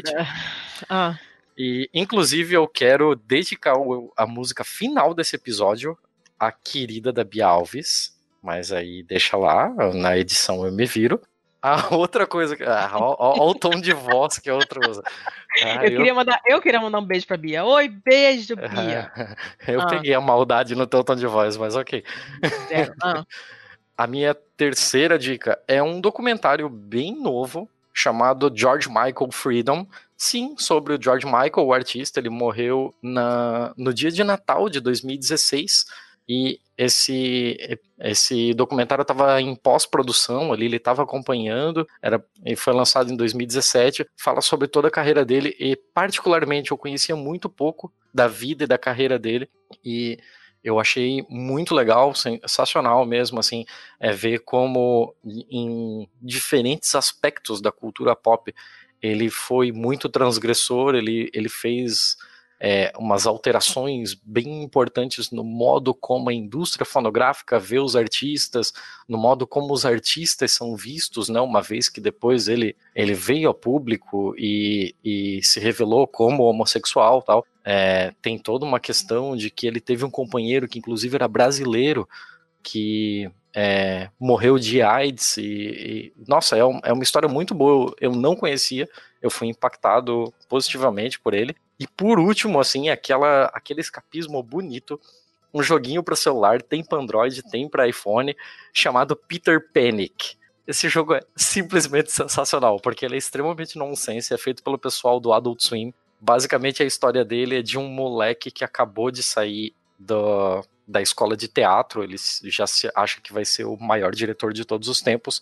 Ele compra um teatro caindo aos pedaços e ele quer fazer uma encenação de Peter Pan mas ele precisa da ajuda das pessoas. Então, primeiro para reformar o teatro, depois para conseguir atores, figurantes, cenário, etc. Então ele sai na cidade pedindo ajuda para as pessoas e as pessoas em troca querem favores dele. É extremamente bobinho, é todo em pixel art e ele é. O jogo é um musical. Todas as, as cutscenes dele são cantadas, é bem divertido. Tem que jogar com fone de ouvido. Só que no meio da história começam a acontecer mu coisas muito estranhas. Do tipo, na primeira fase você começa a ajudar um cara que, inclusive, é um, um produtor de packing peanuts, né? Dessas, dessas isoporzinhos que vão dentro de embalagens para então já cai também no nosso episódio. E E quando você vai ajudar ele, é, você faz diferentes coisas para ele, é selecionar documento, é, colocar packing peanuts dentro da, das caixinhas tal. E a última fase, ele pede para você pegar vários packing peanuts e é, alimentar um demônio. E aí você fica, cara, o que tá acontecendo? Da onde veio esse demônio? E nas outras fases também vão aparecendo demônios. Então o jogo que era todo bobinho sobre Peter Pan, de repente você está combatendo demônio. É hilário, é sensacional. Eu não posso falar muito mais dele porque tem spoilers ótimos, assim, mas fica, fica a dica aí. É gratuito. Não, ele é bem divertido. A minha filha joga. O Thiago já tinha me dado essa dica antes, a Carol joga e é bem, é bem engraçado. As músicas são muito engraçadas. Realmente Nossa, é. A, a música da primeira joguinho, fase eu já decorei. É, é, é, bem, é bem divertido mesmo. Bom, dicas dadas. Vamos então aos jabás, certo? Dona Nakaru, manda aí. Seu jabás, onde é que a gente acha você? O que, que você tem de interessante aí? Eu sou não muito ativa em todas as mídias sociais. Tenho um Instagram, ana.caviar, e caviar só porque são as iniciais do meu nome mesmo. não sou nada chique. é, e, bom, queria falar da associação que eu é, enfim, que representa profissionais pelo desenvolvimento sustentável, assim. Mas é bem essa pegada, tá bem alinhada, assim, com o ODS, com os objetivos da ONU e tal. Então, assim, tem essa pegada social, ambiental. É, não pensamos, talvez um pouco isentona, assim, mas, enfim, a ideia é promover eventos, assim, acho que quando a gente começa a falar muito dentro da bolha, as pessoas acabam, né, a gente acaba ficando um pouco isolado e, assim, fora da bolha a galera não tá nem pensando em nada disso que a gente conversou hoje, né, então, assim, um dos desejos da associação é realmente disseminar, assim, então, pelo menos vamos pensar primeiro, né, em, em sustentabilidade, assim, a maior parte das pessoas não, não tá pensando nisso, ou pensa só na história do, ah, tem uma etiqueta bonitinha aqui, né, e aí pensar realmente, né, tipo, como vamos conseguir continuar sobrevivendo neste planeta, né? E dentro de é uma associação que de voluntários, né, que assim quer congregar profissionais para que cada um dentro da sua área de atuação comece a pensar o que que na sua atuação pode fazer de diferente, né? Então assim, um pouquinho de baixo para cima,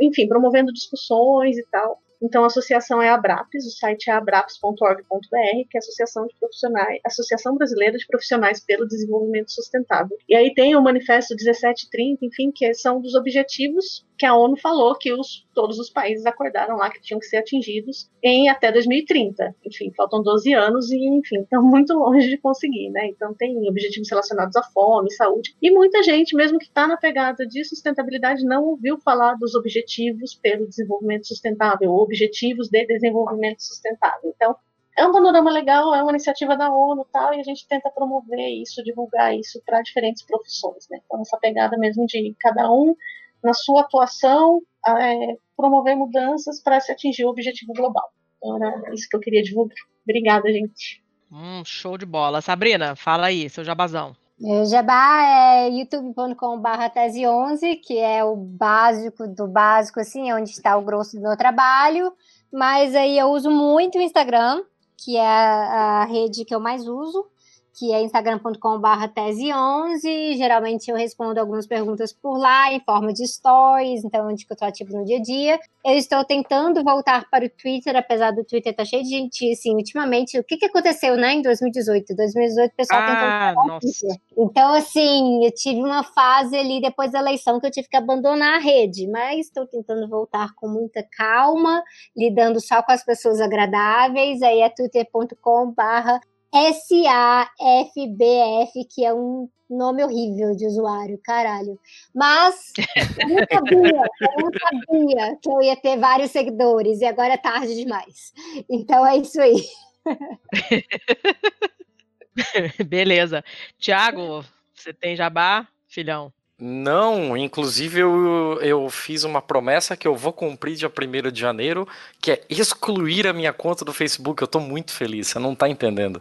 Então vocês vão ter um lugar a menos para me achar ainda. Vai ser muito legal. Hum, tá. Falou antissocial. Bom, eu sou o contrário, eu moro na internet. Como todo mundo sabe, eu estou no Twitter como arroba pacamanca, sim, paca pequeno mamífero, manca pela manca. É, o blog de mesmo nome, eu escrevi umas coisinhas ultimamente, estou fazendo a lista de leituras do ano de 2018. Quando esse episódio for ao ar, espero ter conseguido terminar a minha lista de leitura. Aceito sugestões, inclusive, obviamente. Eu estou em alguns episódios do É Pau é Pedra, que é o maior podcast colaborativo do Brasil, e sou membro fixo do Papo Papo Cético, que é um podcast do site Mitografias, que tá, a gente tá meio atrasado, mas daqui a pouco sai alguma coisa. E, e é isso. Acabou, né? Eu sempre pergunto que acabou, né? Porque eu, sempre, eu sei que sempre tá faltando alguma coisa que eu esqueci. Por isso que eu pergunto, peço para alguém confirmar para mim se realmente acabou ou não.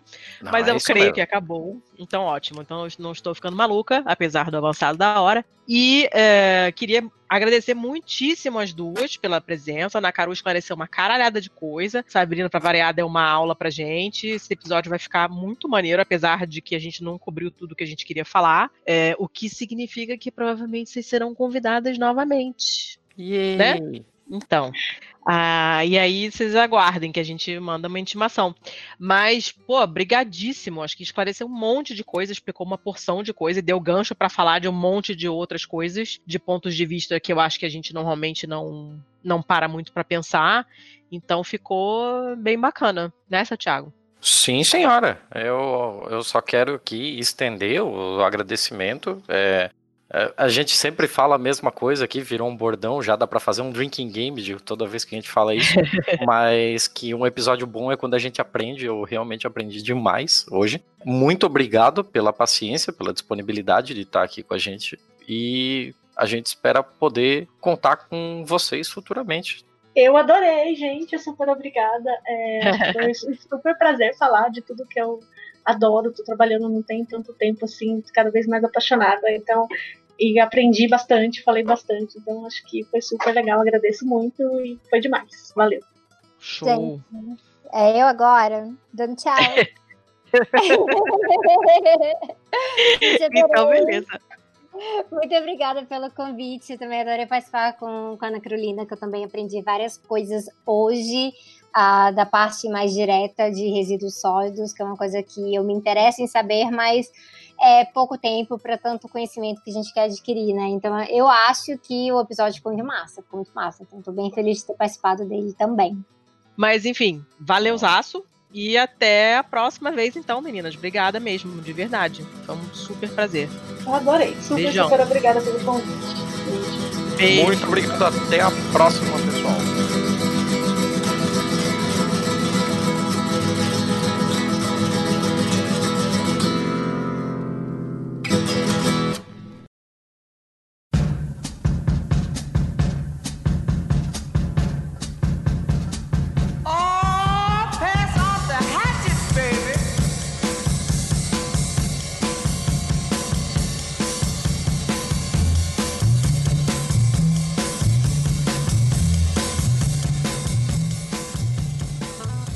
Aí, seu Thiago, suas, Olá. seu parecer, seu parecer sobre esse episódio foi mais legal do que você esperava? Foi mais legal do que eu esperava. Eu não sei se você deveria continuar fazendo isso. Isso é mais uma parte daqueles bordões, assim, que toda vez que sai do episódio e vem pra O que, parte. você quer que eu fale, que Chatoni?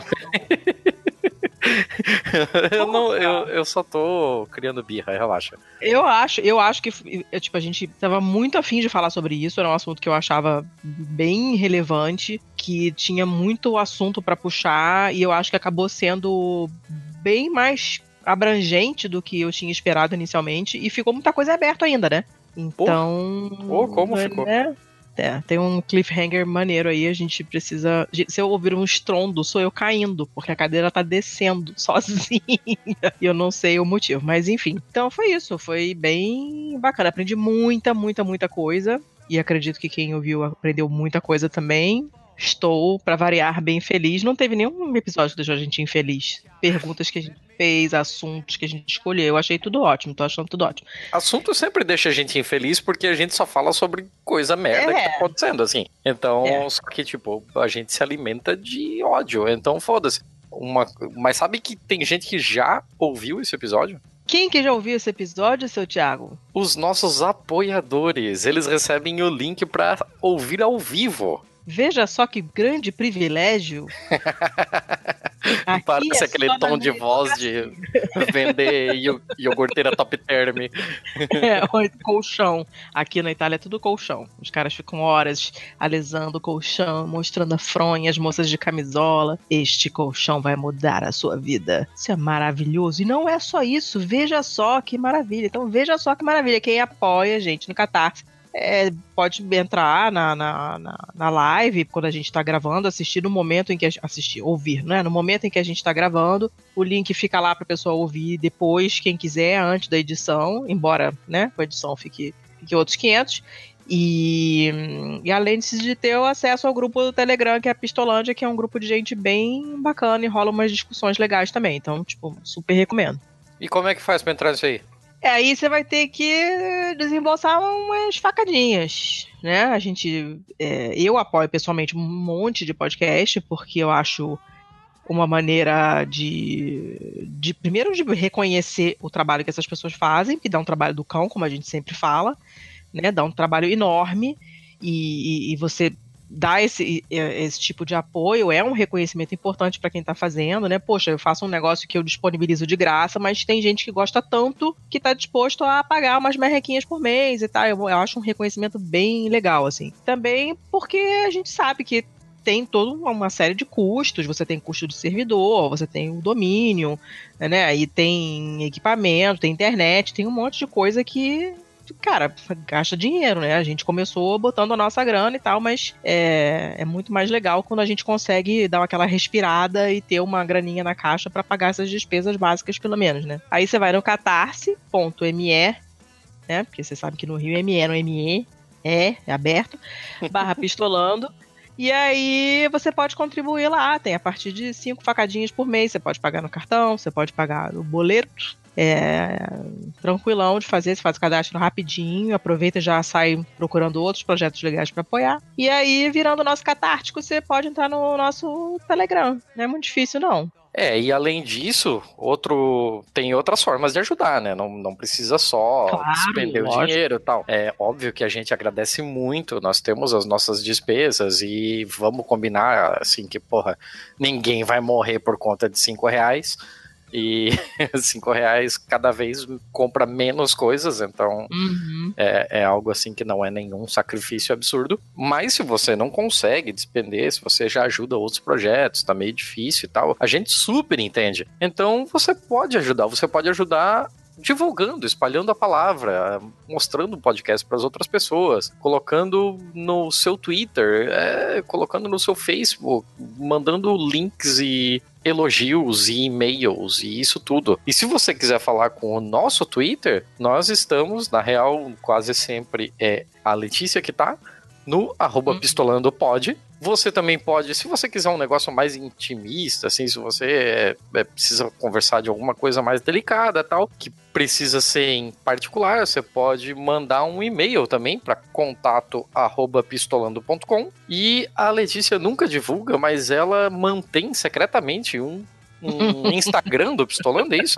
Não tem nada de secreto, mas é porque ele tem bem pouco movimento. Eh, Não é a minha rede preferida, eu tenho um monte de coisa nele que eu não sei mexer, eu fico com preguiça de aprender, e então tem muito pouquinha coisa. Mas a gente costuma, eu costumo divulgar lá também, arroba pistolandopod, como no Twitter, é, costumo divulgar, digamos assim, em primeira mão, uma foto assim da tela para vocês verem com quem que a gente tá gravando. Eu marco é, o convidado se ele tiver Instagram, então se você segue a gente no Insta, você sabe antes de todo mundo com quem que a gente tá gravando.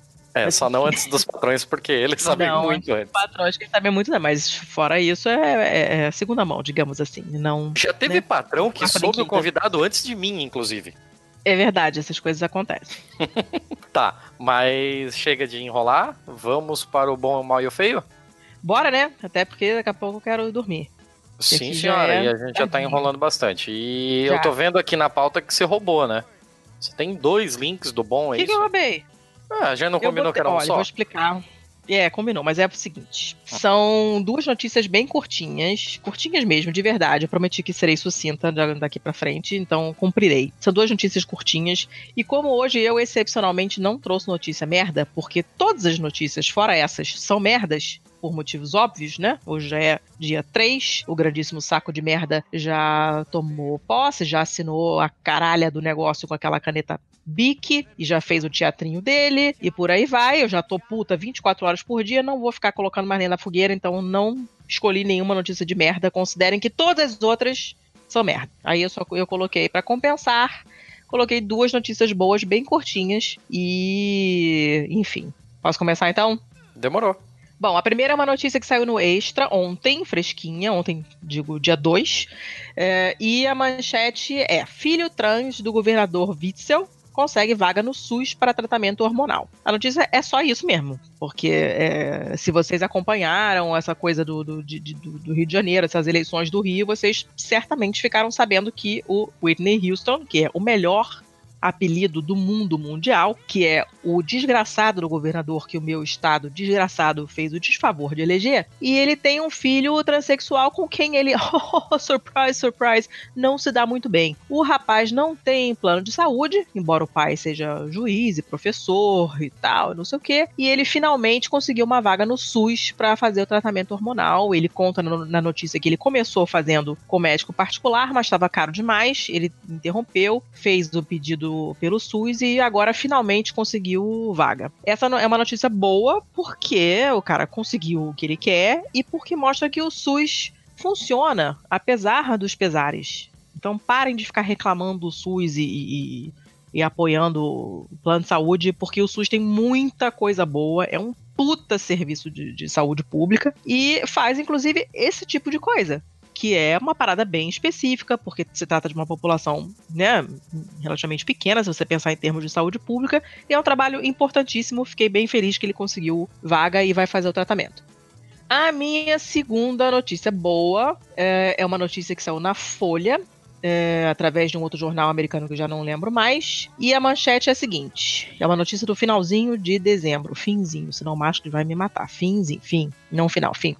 Equipe 100% feminina desafia preconceito e o mar em prova de vela oceânica essa notícia quem passou foi a Carlinha, melhor pessoa, que tava numa vibe também dessa, não aguento mais ler coisa horrorosa, notícia merda, e agora só vou, quero ver coisas boas. E essa, o babado é o seguinte, tem alguma coisa a ver com o que a gente falou no episódio, porque essa equipe de mulheres e artistas são todas mulheres que começaram a velejar recentemente, porque até pouco tempo você quase não tinha mulheres velejando e, as, e era é, quando finalmente começaram a participar dessa prova da Volvo, que é uma prova muito difícil, tinha algumas mulheres, mas todas espalhadas. Tinha uma num barco, uma no outro. E aí elas resolveram se juntar e fazer uma equipe toda só de mulheres. E elas estão é, vão participar dessa corrida anual de 628 milhas marítimas, que são 1.164 quilômetros entre, entre Sydney e a Tasmânia, é coisa pra caceta. Coroi. Né? É, e são 13 velejadoras profissionais no, no, no final das contas. E o que, que isso tem a ver com o que a gente falou hoje? Elas têm toda uma é, uma preocupação com toda a coisa do, do plástico, porque obviamente elas estando na água, elas percebem né, a quantidade de, de, de, plástico que tem e tudo mais. Né? Ela falou: a última corrida me abriu os olhos em termos do que eu aprendi sobre a situação do planeta e a poluição do oceano por plástico e a sua situação de saúde. Então elas estão fazendo uma, uma, uma campanha, né, digamos assim, né, na promoção delas e tal, como enquanto equipe de, de, de velejadoras estão fazendo um trabalho legal de conscientização. E engraçado que ela menciona que na Austrália é, a sensação é que eles estão um pouco atrasados, porque ainda tem café para viagem na embalagem plástica, muita gente compra garrafa de água no supermercado, em vez de carregar uma garrafinha reutilizável e tal. Então elas querem trabalhar passando um pouco essa mensagem também. Então tem uma pegada que se relaciona de alguma forma com o assunto que a gente falou hoje, né? É uma prova difícil e tal, e ah, é uma, é uma notícia do, do New York Times. E, enfim, é uma equipe só de mulheres, fodonas, numa prova que costuma ter poucas mulheres. Estão passando uma mensagem bacana. Então eu achei uma notícia bonitinha. Obrigada, Carlinha, pela, pelo link. E é isso. Quero ouvir as suas agora. Ou a sua que eu não sei mais se era uma, duas ou três. É uma só, é uma só porque eu não uma. tenho essa de roubar. A minha também é curtinha e nem por isso eu botei duas. Ai, cara, disputa agora. Ah. A, a, as suas são aquelas que são boas, mas é aquele bom assim que. que... Como é que é? É reconfortante, né? É, é, é overwhelming. São assim. boas, quentinhas que dão, deixam quentinho no coração. É, a, a sua mi... não é, que eu tô vendo. a, minha é só bizarra. a, mi... a, minha começa bizarra pela fonte já, que é hum. a WRAL. Um, que é o canal 5 de algum lugar aleatório dos Estados Unidos. Mas é legal que ele já fica como vral.com. Só que é vral.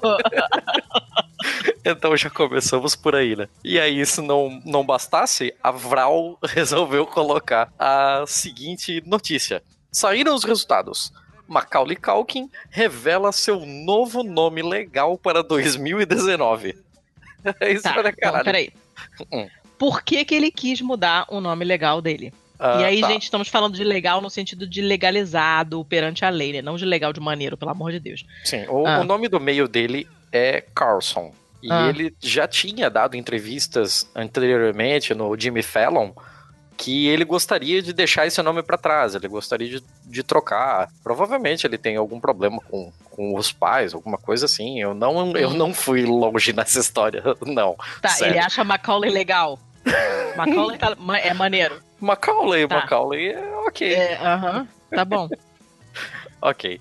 É, então, o Macaulay Culkin, o eterno moleque de Esquecendo de Mim, resolveu que o legal mesmo era colocar o nome do meio dele em votação na internet. Isso nunca dá certo. viver, senhores. Isso nunca dá dá certo. Você sa- a parte, você sabe, você sabe a história do Bodie McBothface? Sim, é sensacional. O Que é McBoth absolutamente maravilhosa. Sim, é ótimo, é muito boa. Então, no caso dele, é, as pessoas foram sugerindo, depois ele pegou algumas, selecionou, e ó, são essas, vai ser uma dessas. E com 60.990 votos, rolou. Os finalistas foram Shark Week, Semana do Tubarão, Kiran, que é o nome do irmão dele. Ah, ótimo. Vamos transformar ele no irmão. É Inclusive, o, o Kieran Culkin, se eu não me engano, tá indicado pro Globo de Ouro desse ano. Mas, ok. Ele faz o que mesmo? O, quê? O, o irmão dele? É, por que, que ele tá indicado por, pelo por Ator, trabalhar ator. Deve ser Sim, ator, coadjuvante, série, sei lá. filme. Meu Deus, você quer que eu traga tanta notícia? Eu tô trazendo Eu um negócio agora legal eu- aqui. Foda-se, pesquisa aí depois. Bom, eu estarei pesquisando, senhor. Ah, Então, aí tem Shark Week, Kiran. Uh, inclusive, o Kiran foi, foi sugerido pelo próprio Kiran. Que família. O mais um candidato era The McRib is back. O, Gente, McRib é horrível. O pior sanduíche ever. De costela eu- eu- falsa. Que merda. e o outro era é, Publicity Stunt. Gente, mas por que as pessoas comem cocô com cereal Mas, de manhã? Eu- mas todos esses perderam. Todos esses perderam, relaxa. Você pode ficar tranquila. Não vai ser nenhum desses. Porque com o segundo colocado ficou The Mercury's Back com 14 mil votos. o, o- o grande campeão teve 60 mil votos. É um Meu absurdo, Deus. assim, foi quatro vezes mais. Olha quanto engajamento nesse assunto de Exato. indústria vital.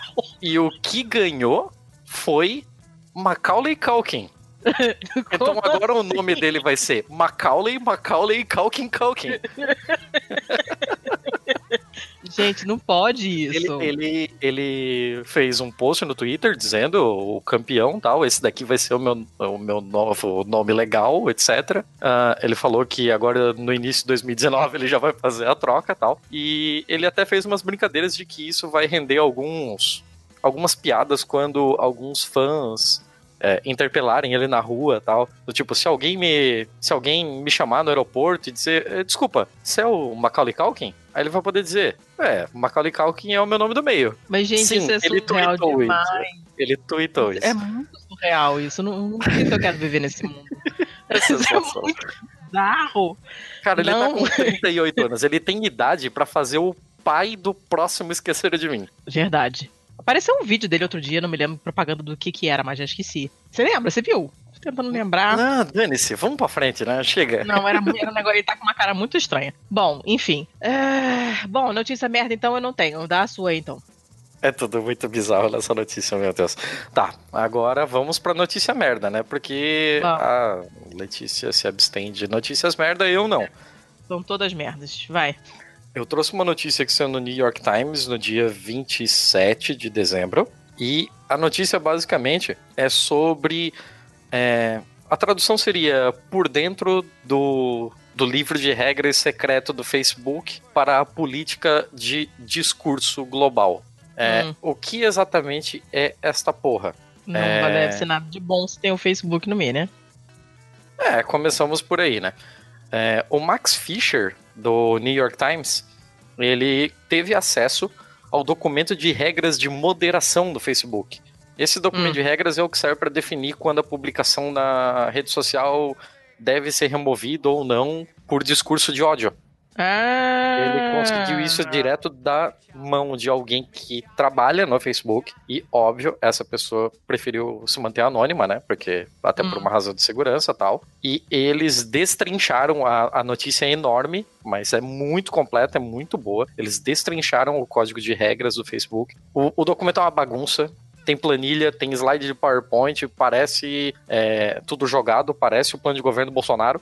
Nossa É, Senhora. é, e assim, tipo, só para dar alguns exemplos, para não ficar no ar, assim.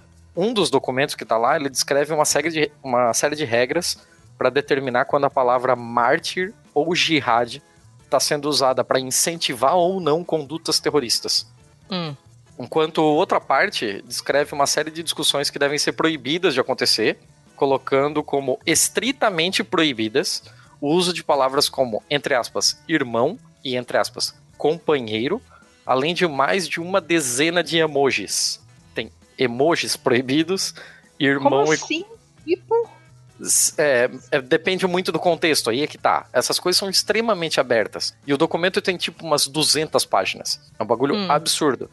Então, a questão de discurso de ódio, por conta do documento ser bagunçado, a própria política deles fica bagunçada e fica tudo muito dúbio, tudo muito na mão do moderador, de quem está com aquele post na frente definindo se ele deve continuar público ou não. Então tem. Eles fizeram coisas extremamente esdrúxulas, do tipo, classificar em níveis de severidade de discurso de ódio. Tipo, discurso de ódio é discurso de ódio, ponto. é, como é que Não você bota existe. isso numa escala? Não é subjetivo isso? Exato. Então é esse tipo de coisa que tá lá. Tem, tem jargão, tem expressão, tem, é, tem lista de comparações desumanizadoras. Então, tipo, você pode, sei lá, é, você pode chamar o seu amigo de porco. Mas se você chamar Ah. um policial de porco, isso é considerado incitação à violência. Você, é, tipo, coisas como chamar alguém de macaco. É uma comparação desumanizadora racista. É, Aham. é, tipo, comparar judeus a ratos. Ah, tá. vários lugares, várias culturas, isso é, uma, é um racismo fudido. Então, só que isso varia tanto de cultura para cultura, e isso varia tanto é, dentro do contexto que está sendo colocado aquilo. Por exemplo, se eu fizer um post no Facebook hoje falando sobre esse documento e usando essas palavras, colocando que eu não posso comparar judeus a ratos. Por ter escrito lá comparação judeus a ratos, ele, ele seria derrubado ou não? Então, você você entendeu o, o problema da porra toda? Não é, não é nada simples. Então, é, até que ponto você sabe o que é uma informação, o que é um discurso de ódio, o que é uma incitação à Citação. violência? É, incitação, citação, discurso indireto, pode ser mil coisas. Caramba. E aí, quando você. é, é, agora, pensando do ponto de vista do moderador, quando você se depara com um post você tem tantas possibilidades de é, derrubá-lo ou não, isso provavelmente causa nessa pessoa uma inação. E essa Hum. inação. Ela é muito perigosa, porque você tem, por exemplo, casos de pessoas que sofreram bullying e se mataram. Uhum. Isso já ocorreu no Facebook. Então, Sim, sim. é, você tá jogando uma carga, uma responsabilidade sobre esses moderadores de um jeito bizarro, de um jeito absurdo. Eu já falei no, no episódio, mas o episódio a gente gravou antes do ano novo, agora nós estamos gravando depois do ano novo, inclusive feliz Uhum. ano novo a todos. E eu já matei a minha conta no Facebook. E eu sugiro a todos que façam o mesmo. É uma, é uma rede social que não respeita a sua privacidade, é uma rede social que não respeita os seus dados, é uma rede social que te compromete e é uma rede social que não liga pro discurso de ódio. Ela não vai fazer nada. O, o, o Mark Zuckerberg tá prometendo que 2019 vai ser o ano em que ele vai consertar o Facebook. Ele não vai consertar o Facebook. O Facebook não tem mais conserto. Porque a sociedade está em um rumo que não tem conserto. tá, mas e aí? As outras, outras redes são menos piores? As outras redes têm mecanismos diferentes para essas coisas. Então, assim, Hum. é muito complicado você comparar mecanismos de moderação de diferentes redes. Por exemplo, o Tumblr tinha putaria pra caralho. O Tumblr Uhum. derrubou putaria agora em, em dezembro Sim, e teve gente até de luto que eu conheço. Hum, também conheço. Mas não dá pra não dá para comparar esse tipo de coisa porque são políticas em que você precisa estar extremamente por dentro e eu não tô por dentro. E mesmo que eu estivesse, é, os documentos devem ser tão diferentes que fica muito difícil comparar. O que eu sei é que o Twitter possui regras de controle de dados muito mais rígidas. E o Twitter não tem as ferramentas como, por exemplo, o Facebook tinha, de você sair colocando, é, adicionando add-ons e tal, que pedem é, autorização, pedem permissão para você, é, para ter acesso aos seus amigos do Facebook. E isso daí Uhum. abria todas as brechas de segurança desta porra. Então, se você puder optar por coisas, opte pelas coisas que não dão brechas de segurança para terceiros. Eu conheço a minha relação com o Twitter e se, se vazar alguma coisa, eu sei que foi o Twitter. Não foi um terceiro que explorou alguma coisa do Twitter. Hum. Porque eu não tenho nenhuma ter- conta terceira vinculada à minha conta do Twitter. É, eu digo mesmo pra tudo que é controlado por esse corno desse Mark Zuckerberg. Eu não recomendo a ninguém que fique no Instagram. Eu não recomendo a ninguém que fique no WhatsApp. Eu não recomendo a ninguém que use porra nenhuma que este filho da puta meter a mão. Para todo sempre. Tá bom. Mas eu sei, é uma escolha difícil tal. É, tem gente que trabalha com essa porra, tem gente que precisa pra trabalhar e tal. Eu trabalho. Então, Eu então sou. eu. É, eu sei que tem casos e casos e tal, mas eu sou totalmente contra e eu começo aqui a minha campanha de saiam do Facebook, por favorzinho. Ah.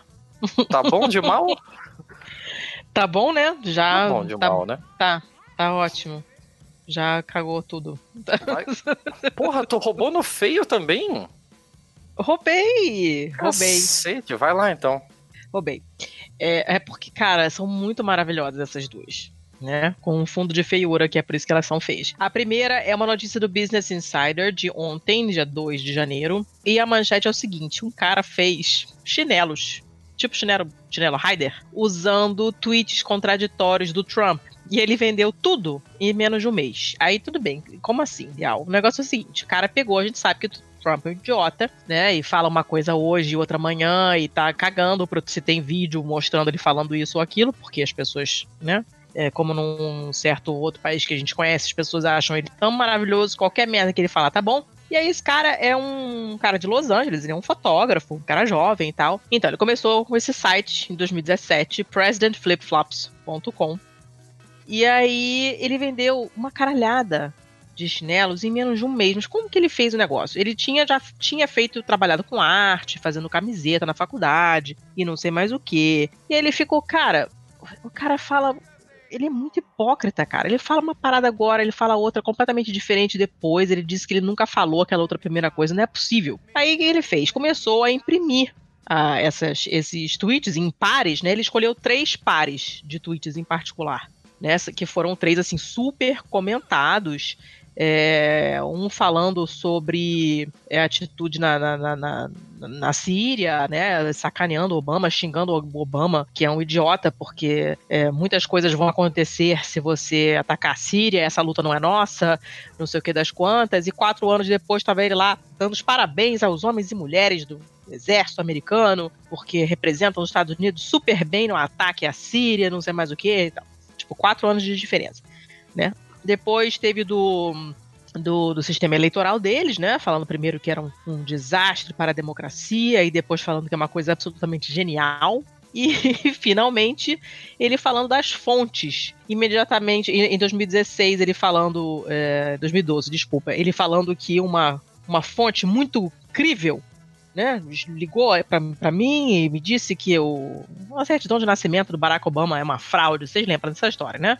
A famosa certidão de nascimento, que ele não é americano e por isso ele não podia ser presidente, essas pataquadas. E em 2016, quatro anos, quatro anos depois, é, ele fez um outro tweet dizendo: olha, não acreditem nas fontes da mídia desonesta. Se eles não derem nome às fontes, essas fontes não existem.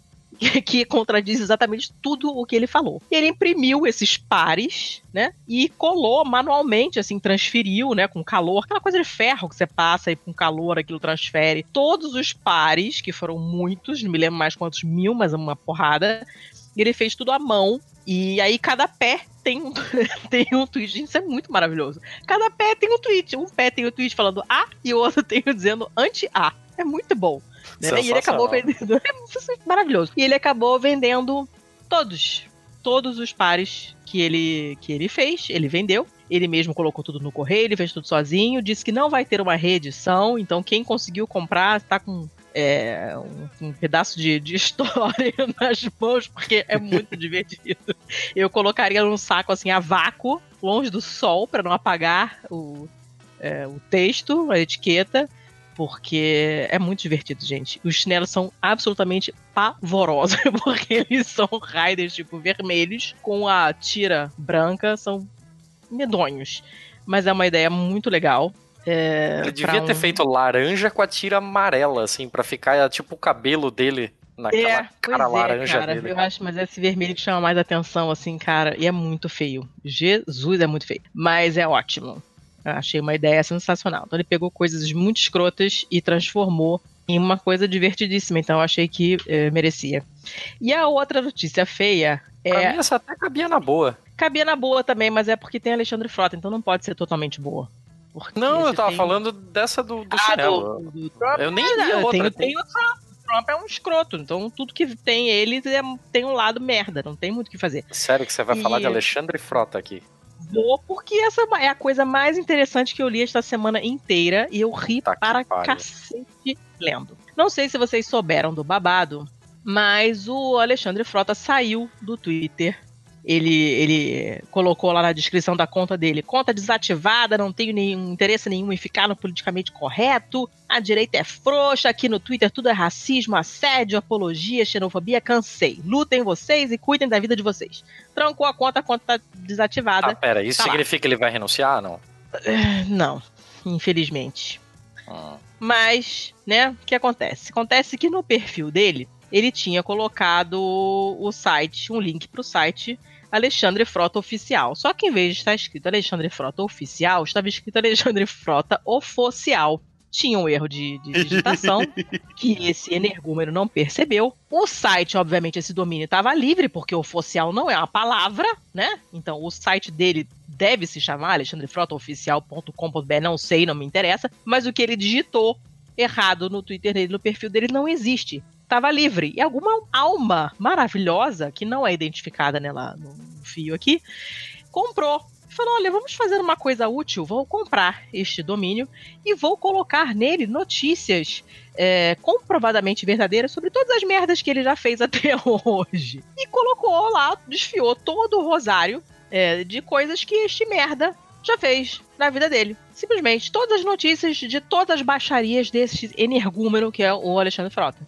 Então o que as pessoas faziam? Os seguidores dele no Twitter, que são obviamente outros energúmenos, iriam lá olhar no perfil, né, para ver se tinha mais alguma informação, clicavam nesse, nesse link que tinha na bio e iam parar nesse site com todas as notícias, todas comprovadamente verdadeiras, provadas com acusação, com isso, com aquilo, com vídeo, com caralho a quatro, vendo todas umas baixarias do Alexandre Frota. E cara, tudo dentro da lei, assim. O cara comprou o domínio legalmente. Ele pegou condenações que realmente aconteceram. Não tem nada de falso ali, não tem nada inventado.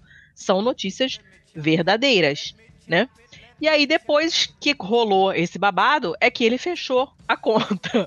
Mas o que levou ao fechamento da conta não foi nada disso que ele falou que cansou disso, daquilo, aqui tudo é racismo. Não, o problema é que fizeram um site sensacional com todos os podres dele e tava todo mundo caindo lá sem querer, porque ele é um imbecil, digitou errado e não leu o que escreveu.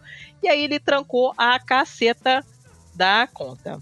E eu achei muito, muito, muito divertido. Claro que já sumiu tudo, mas na thread aqui tem print. Vocês vão ver aqui que tá escrito errado, Alexandre Frota oficial e, e essas coisas todas. Enfim, é, é muito bom. É muito, toda ela é muito bom, a história é toda muito maravilhosa. E então, por isso que ela é feia, porque ela é extremamente divertida, significa que este merda saiu do Twitter, mas como tem o merda no meio, não é uma notícia boa, não tem como ser boa. Eu acho né? muito pouco, eu acho que deviam estar fazendo da vida dele um inferno até ele Eu também acho. sim, pro filho da mas não vai puta. fazer. A gente sabe que não vai fazer porra nenhuma disso, então a gente fica se divertindo com as poucas migalhas de alegria que a internet ainda consegue nos dar. E essa foi uma migalha de alegria. Eu ri pra caramba quando eu, quando eu li a história, é muito divertida. E ele é muito mais idiota do que a gente imaginava. É muito bizarro, as tuas notícias feias são mais divertidas que as tuas notícias boas. É porque as minhas notícias boas são fofinhas, elas não são divertidas, entendeu? É, a gente tem conceitos diferentes de bom, mal e feio. Tem. Mas ok. É isso aí, é uma zona mesmo, então foda-se. Vai, a tua feia. Então, a minha feia, ela, na real, ela é da BBC e foi. Aqui o link tá do G1, mas o G1 colocou lá que veio da BBC, papapá. E o título é Pandatária. A ilha É? onde imperadores romanos exilavam mulheres consideradas promíscuas. Esse era o nome antigo dela, há dois mil anos o nome dessa ilha era Pandatária. Hoje o nome da ilha é Ventotene. Você conhece? Não, não sei. Onde, deixa eu abrir essa notícia aqui. Onde é que fica esse A negócio? Ventotene abriga um antigo vulcão em frente à costa de Nápoles. Ah, só podia ser por ali mesmo. Onde tem zona é ali. Ah.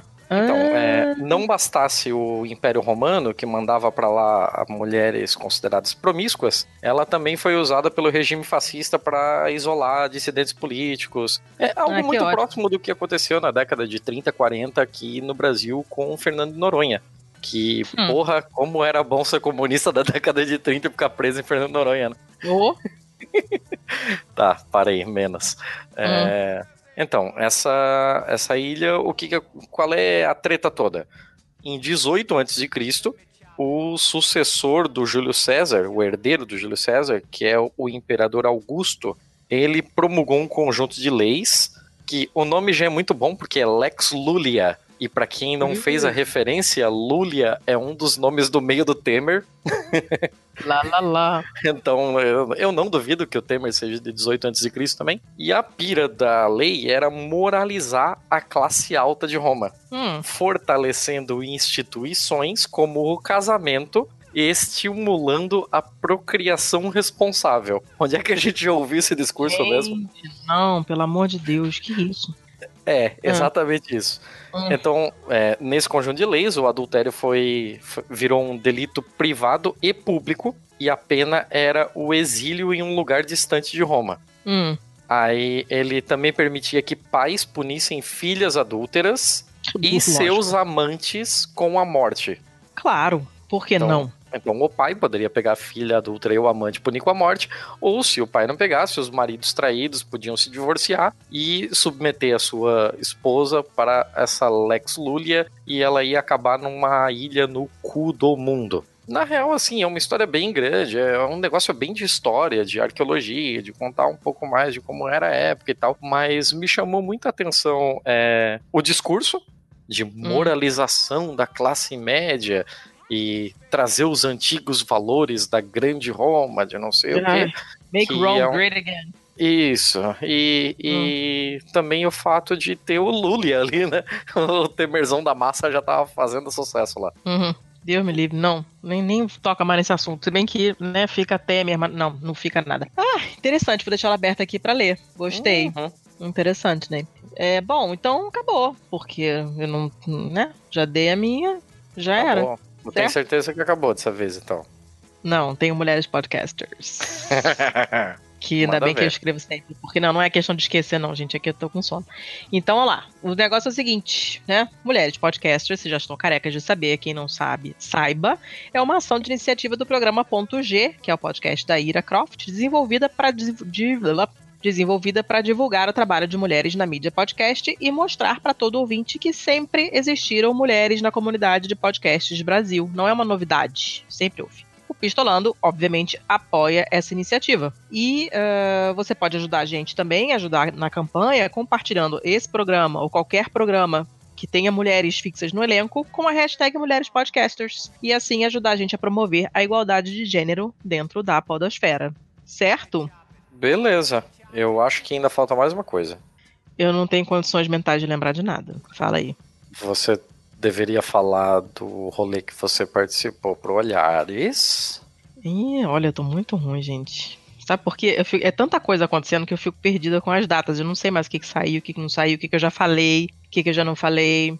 Então, a parada é a seguinte: no último dia do ano, saiu no feed do Olhares, que é um podcast da Aline Hack, que gravou com a gente o episódio sobre justiça reprodutiva. É, ela fez uma coletânea de de- depoimentos de 30 mulheres podcasters diferentes, falando sobre o papel do programa delas na, nas questões feministas e, e, e outras perguntas que ela vocês vão ouvir. Que eu sei que vocês vão lá ouvir. São 30 mulheres diferentes falando. Eu também estou lá falando, representando o Pistolando. É, vocês, se tiverem curiosidade de saber o que, que a gente acha, qual é a nossa postura, qual é a nossa opinião com relação ao nosso papel é, em termos de promoção da- da- das causas feministas, porque, obviamente, nós não somos um podcast de feminismo, não é esse o nosso, o nosso mote principal, mas se vocês quiserem saber como a gente se coloca nesse mundo, vocês vão ter que ouvir. Então vão lá, baixa no feed, baixem no feed e ouçam os documentários. Eu tô lá em algum lugar. Eu acho que eu tô no segundo bloco, se não me engano. que mais? Tem mais Quer alguma coisa? Sim, tem mais duas pessoas pra você mandar beijo. Fala. Eu esperava que você lembrasse. Você não vai lembrar mesmo. Você tá muito zoada, desgraçada da cabeça mesmo. Cara, eu tô com sono, você não tá entendendo. Nós Ah, temos dois aí. patrões novos. É verdade. A Manda você Pamela, um beijo. A Pamela. a Pamela que entrou esse mês Uhum. e o menino. Como é que diz o nome do Illis? É Illis? Rilis? Railis? Leonardo, Leonardo, Leonardo, Leonardo. Jovem Leonardo. Que facilita muitas coisas pra gente. A mãe também, vou te contar, hein, Leonardo. É, sim. sim, sim, sim, sim. E, ah, tem outra coisa, né? Além desse episódio do- das mulheres podcasters, eu estive no É Pau é Pedra 73, que saiu logo antes do Natal, na véspera de Natal, falando sobre gordofobia. Ouçam e vão lá ouvir. E além disso, tem a minha voz narrando um trechinho curto do É Pau é Pedra 74, que saiu no dia 1 de janeiro. Caralho, que É, maravilhoso esse episódio. Puta muito que pariu. Márcio, vai se Beijo, foder, isso é muito Márcio. bom, cara. Ai, pois é. O tema foi 60 anos da Revolução Cubana. E ficou excelente, como todos os que ele produz. Se vocês voltarem lá no feed, vocês vão achar outras coisas que ele produziu, e são todos ótimos. E muitos deles têm hum, a minha voz narrando trechinhos. Alguns têm o Thiago narrando também. É, e fico Márcio, sempre eu muito... não vou te perdoar por não ter me chamado desse. É, eu fiquei chateado também, que eu achei que se encaixava muito bem. Mas ficou muito, muito, muito bom o episódio. É, como todos os outros que ele já fez. O assunto é muito bacana, é um pedaço de história muito interessante. E eu fico sempre muito orgulhosa quando ele me chama pra narrar, porque é uma honra estar em episódios tão bem produzidos, com tanto carinho, com tanto primor, com tanta técnica. O Márcio destrói. Então é isso. De- de minhas participações são essas. E de beijo já mandamos. Já mandei beijo pra Carlinha, que me mandou a notícia. E que mais? Só isso, né? É isso, é isso aí. Não, você Agora- tinha uma dedicatória de música para fazer, seu Thiago. Eu já fiz na gravação do episódio, mulher. Deixa eu terminar essa vai porra pra tocar a Ai, música pra Bia. do céu. Tá, então tá bom. Então acaba logo pra eu tocar a música pra Bia. Então vamos lá, chega. Até a próxima, Chega. pessoal. Muito obrigado. E dá pra adiantar o, o- o tema do próximo, ou não? Não. Não? Você- quer adiantar? Adianta. Não, deixa. Ah, tudo. Ah, acho- deixa. Não, deixa. eu acho então. que não. Acho que é só pra patrão. Só pros catárticos. Tá, Vocês viram que eu tentei. tá bom, Ah, chega. coitado, Tchau. agora não é culpa dele, tá bom. Dá teu tchau, mulher. Deixa eu fechar porra. Tchau.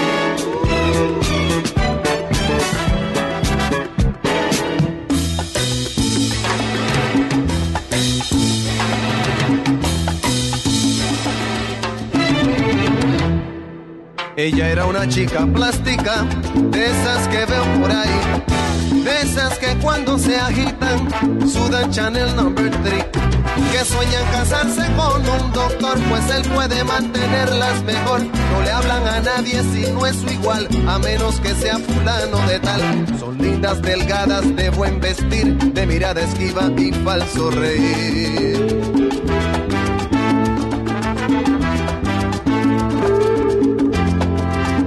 Un muchacho plástico, de esos que veo por ahí, con la peinilla en la mano y cara de yo no fui. De los que por tema en conversación discuten qué marca de carro es mejor. De los que prefieren el no comer por las apariencias que hay que tener para andar elegantes y así poder una chica plástica recoger. ¿Qué fallo? Era una pareja plástica, de esas que veo por ahí. Él pensando solo en dinero, ella en la moda en París. Aparentando lo que no son, viviendo en un mundo de pura ilusión. Diciendo a su hijo de cinco años, no juegues con niños de color extraño, ahogados en deudas para mantener su estatus social en boda cóctel. ¡Qué fallo! Era una ciudad de plástico, de esas que no quiero ver, de edificios cancerosos y un corazón de oro ver, donde en vez de un sol amanece un dólar, donde nadie ríe, donde nadie llora, con gente de rostros de poliéster que escuchan sin oír y miran sin ver, gente que vendió por comodidad su razón de ser y su libertad.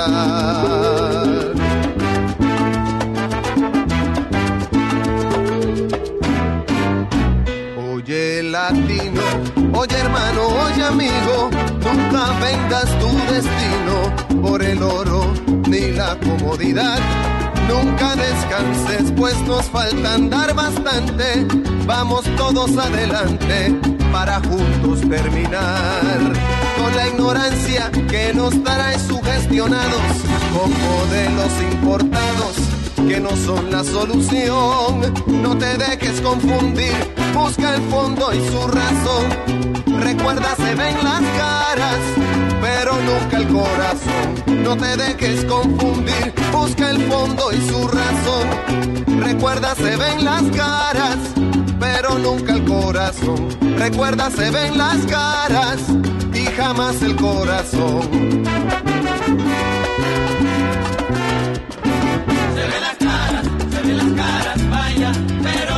Corazón. Del polvo venimos todos y allí regresaremos, como dice la Se canción. ven las caras, se ven las caras, vaya, pero nunca el corazón. Recuerda que el plástico se derrite si le da de lleno el Se ven las sol. caras, se ven las caras, vaya, pero nunca el corazón.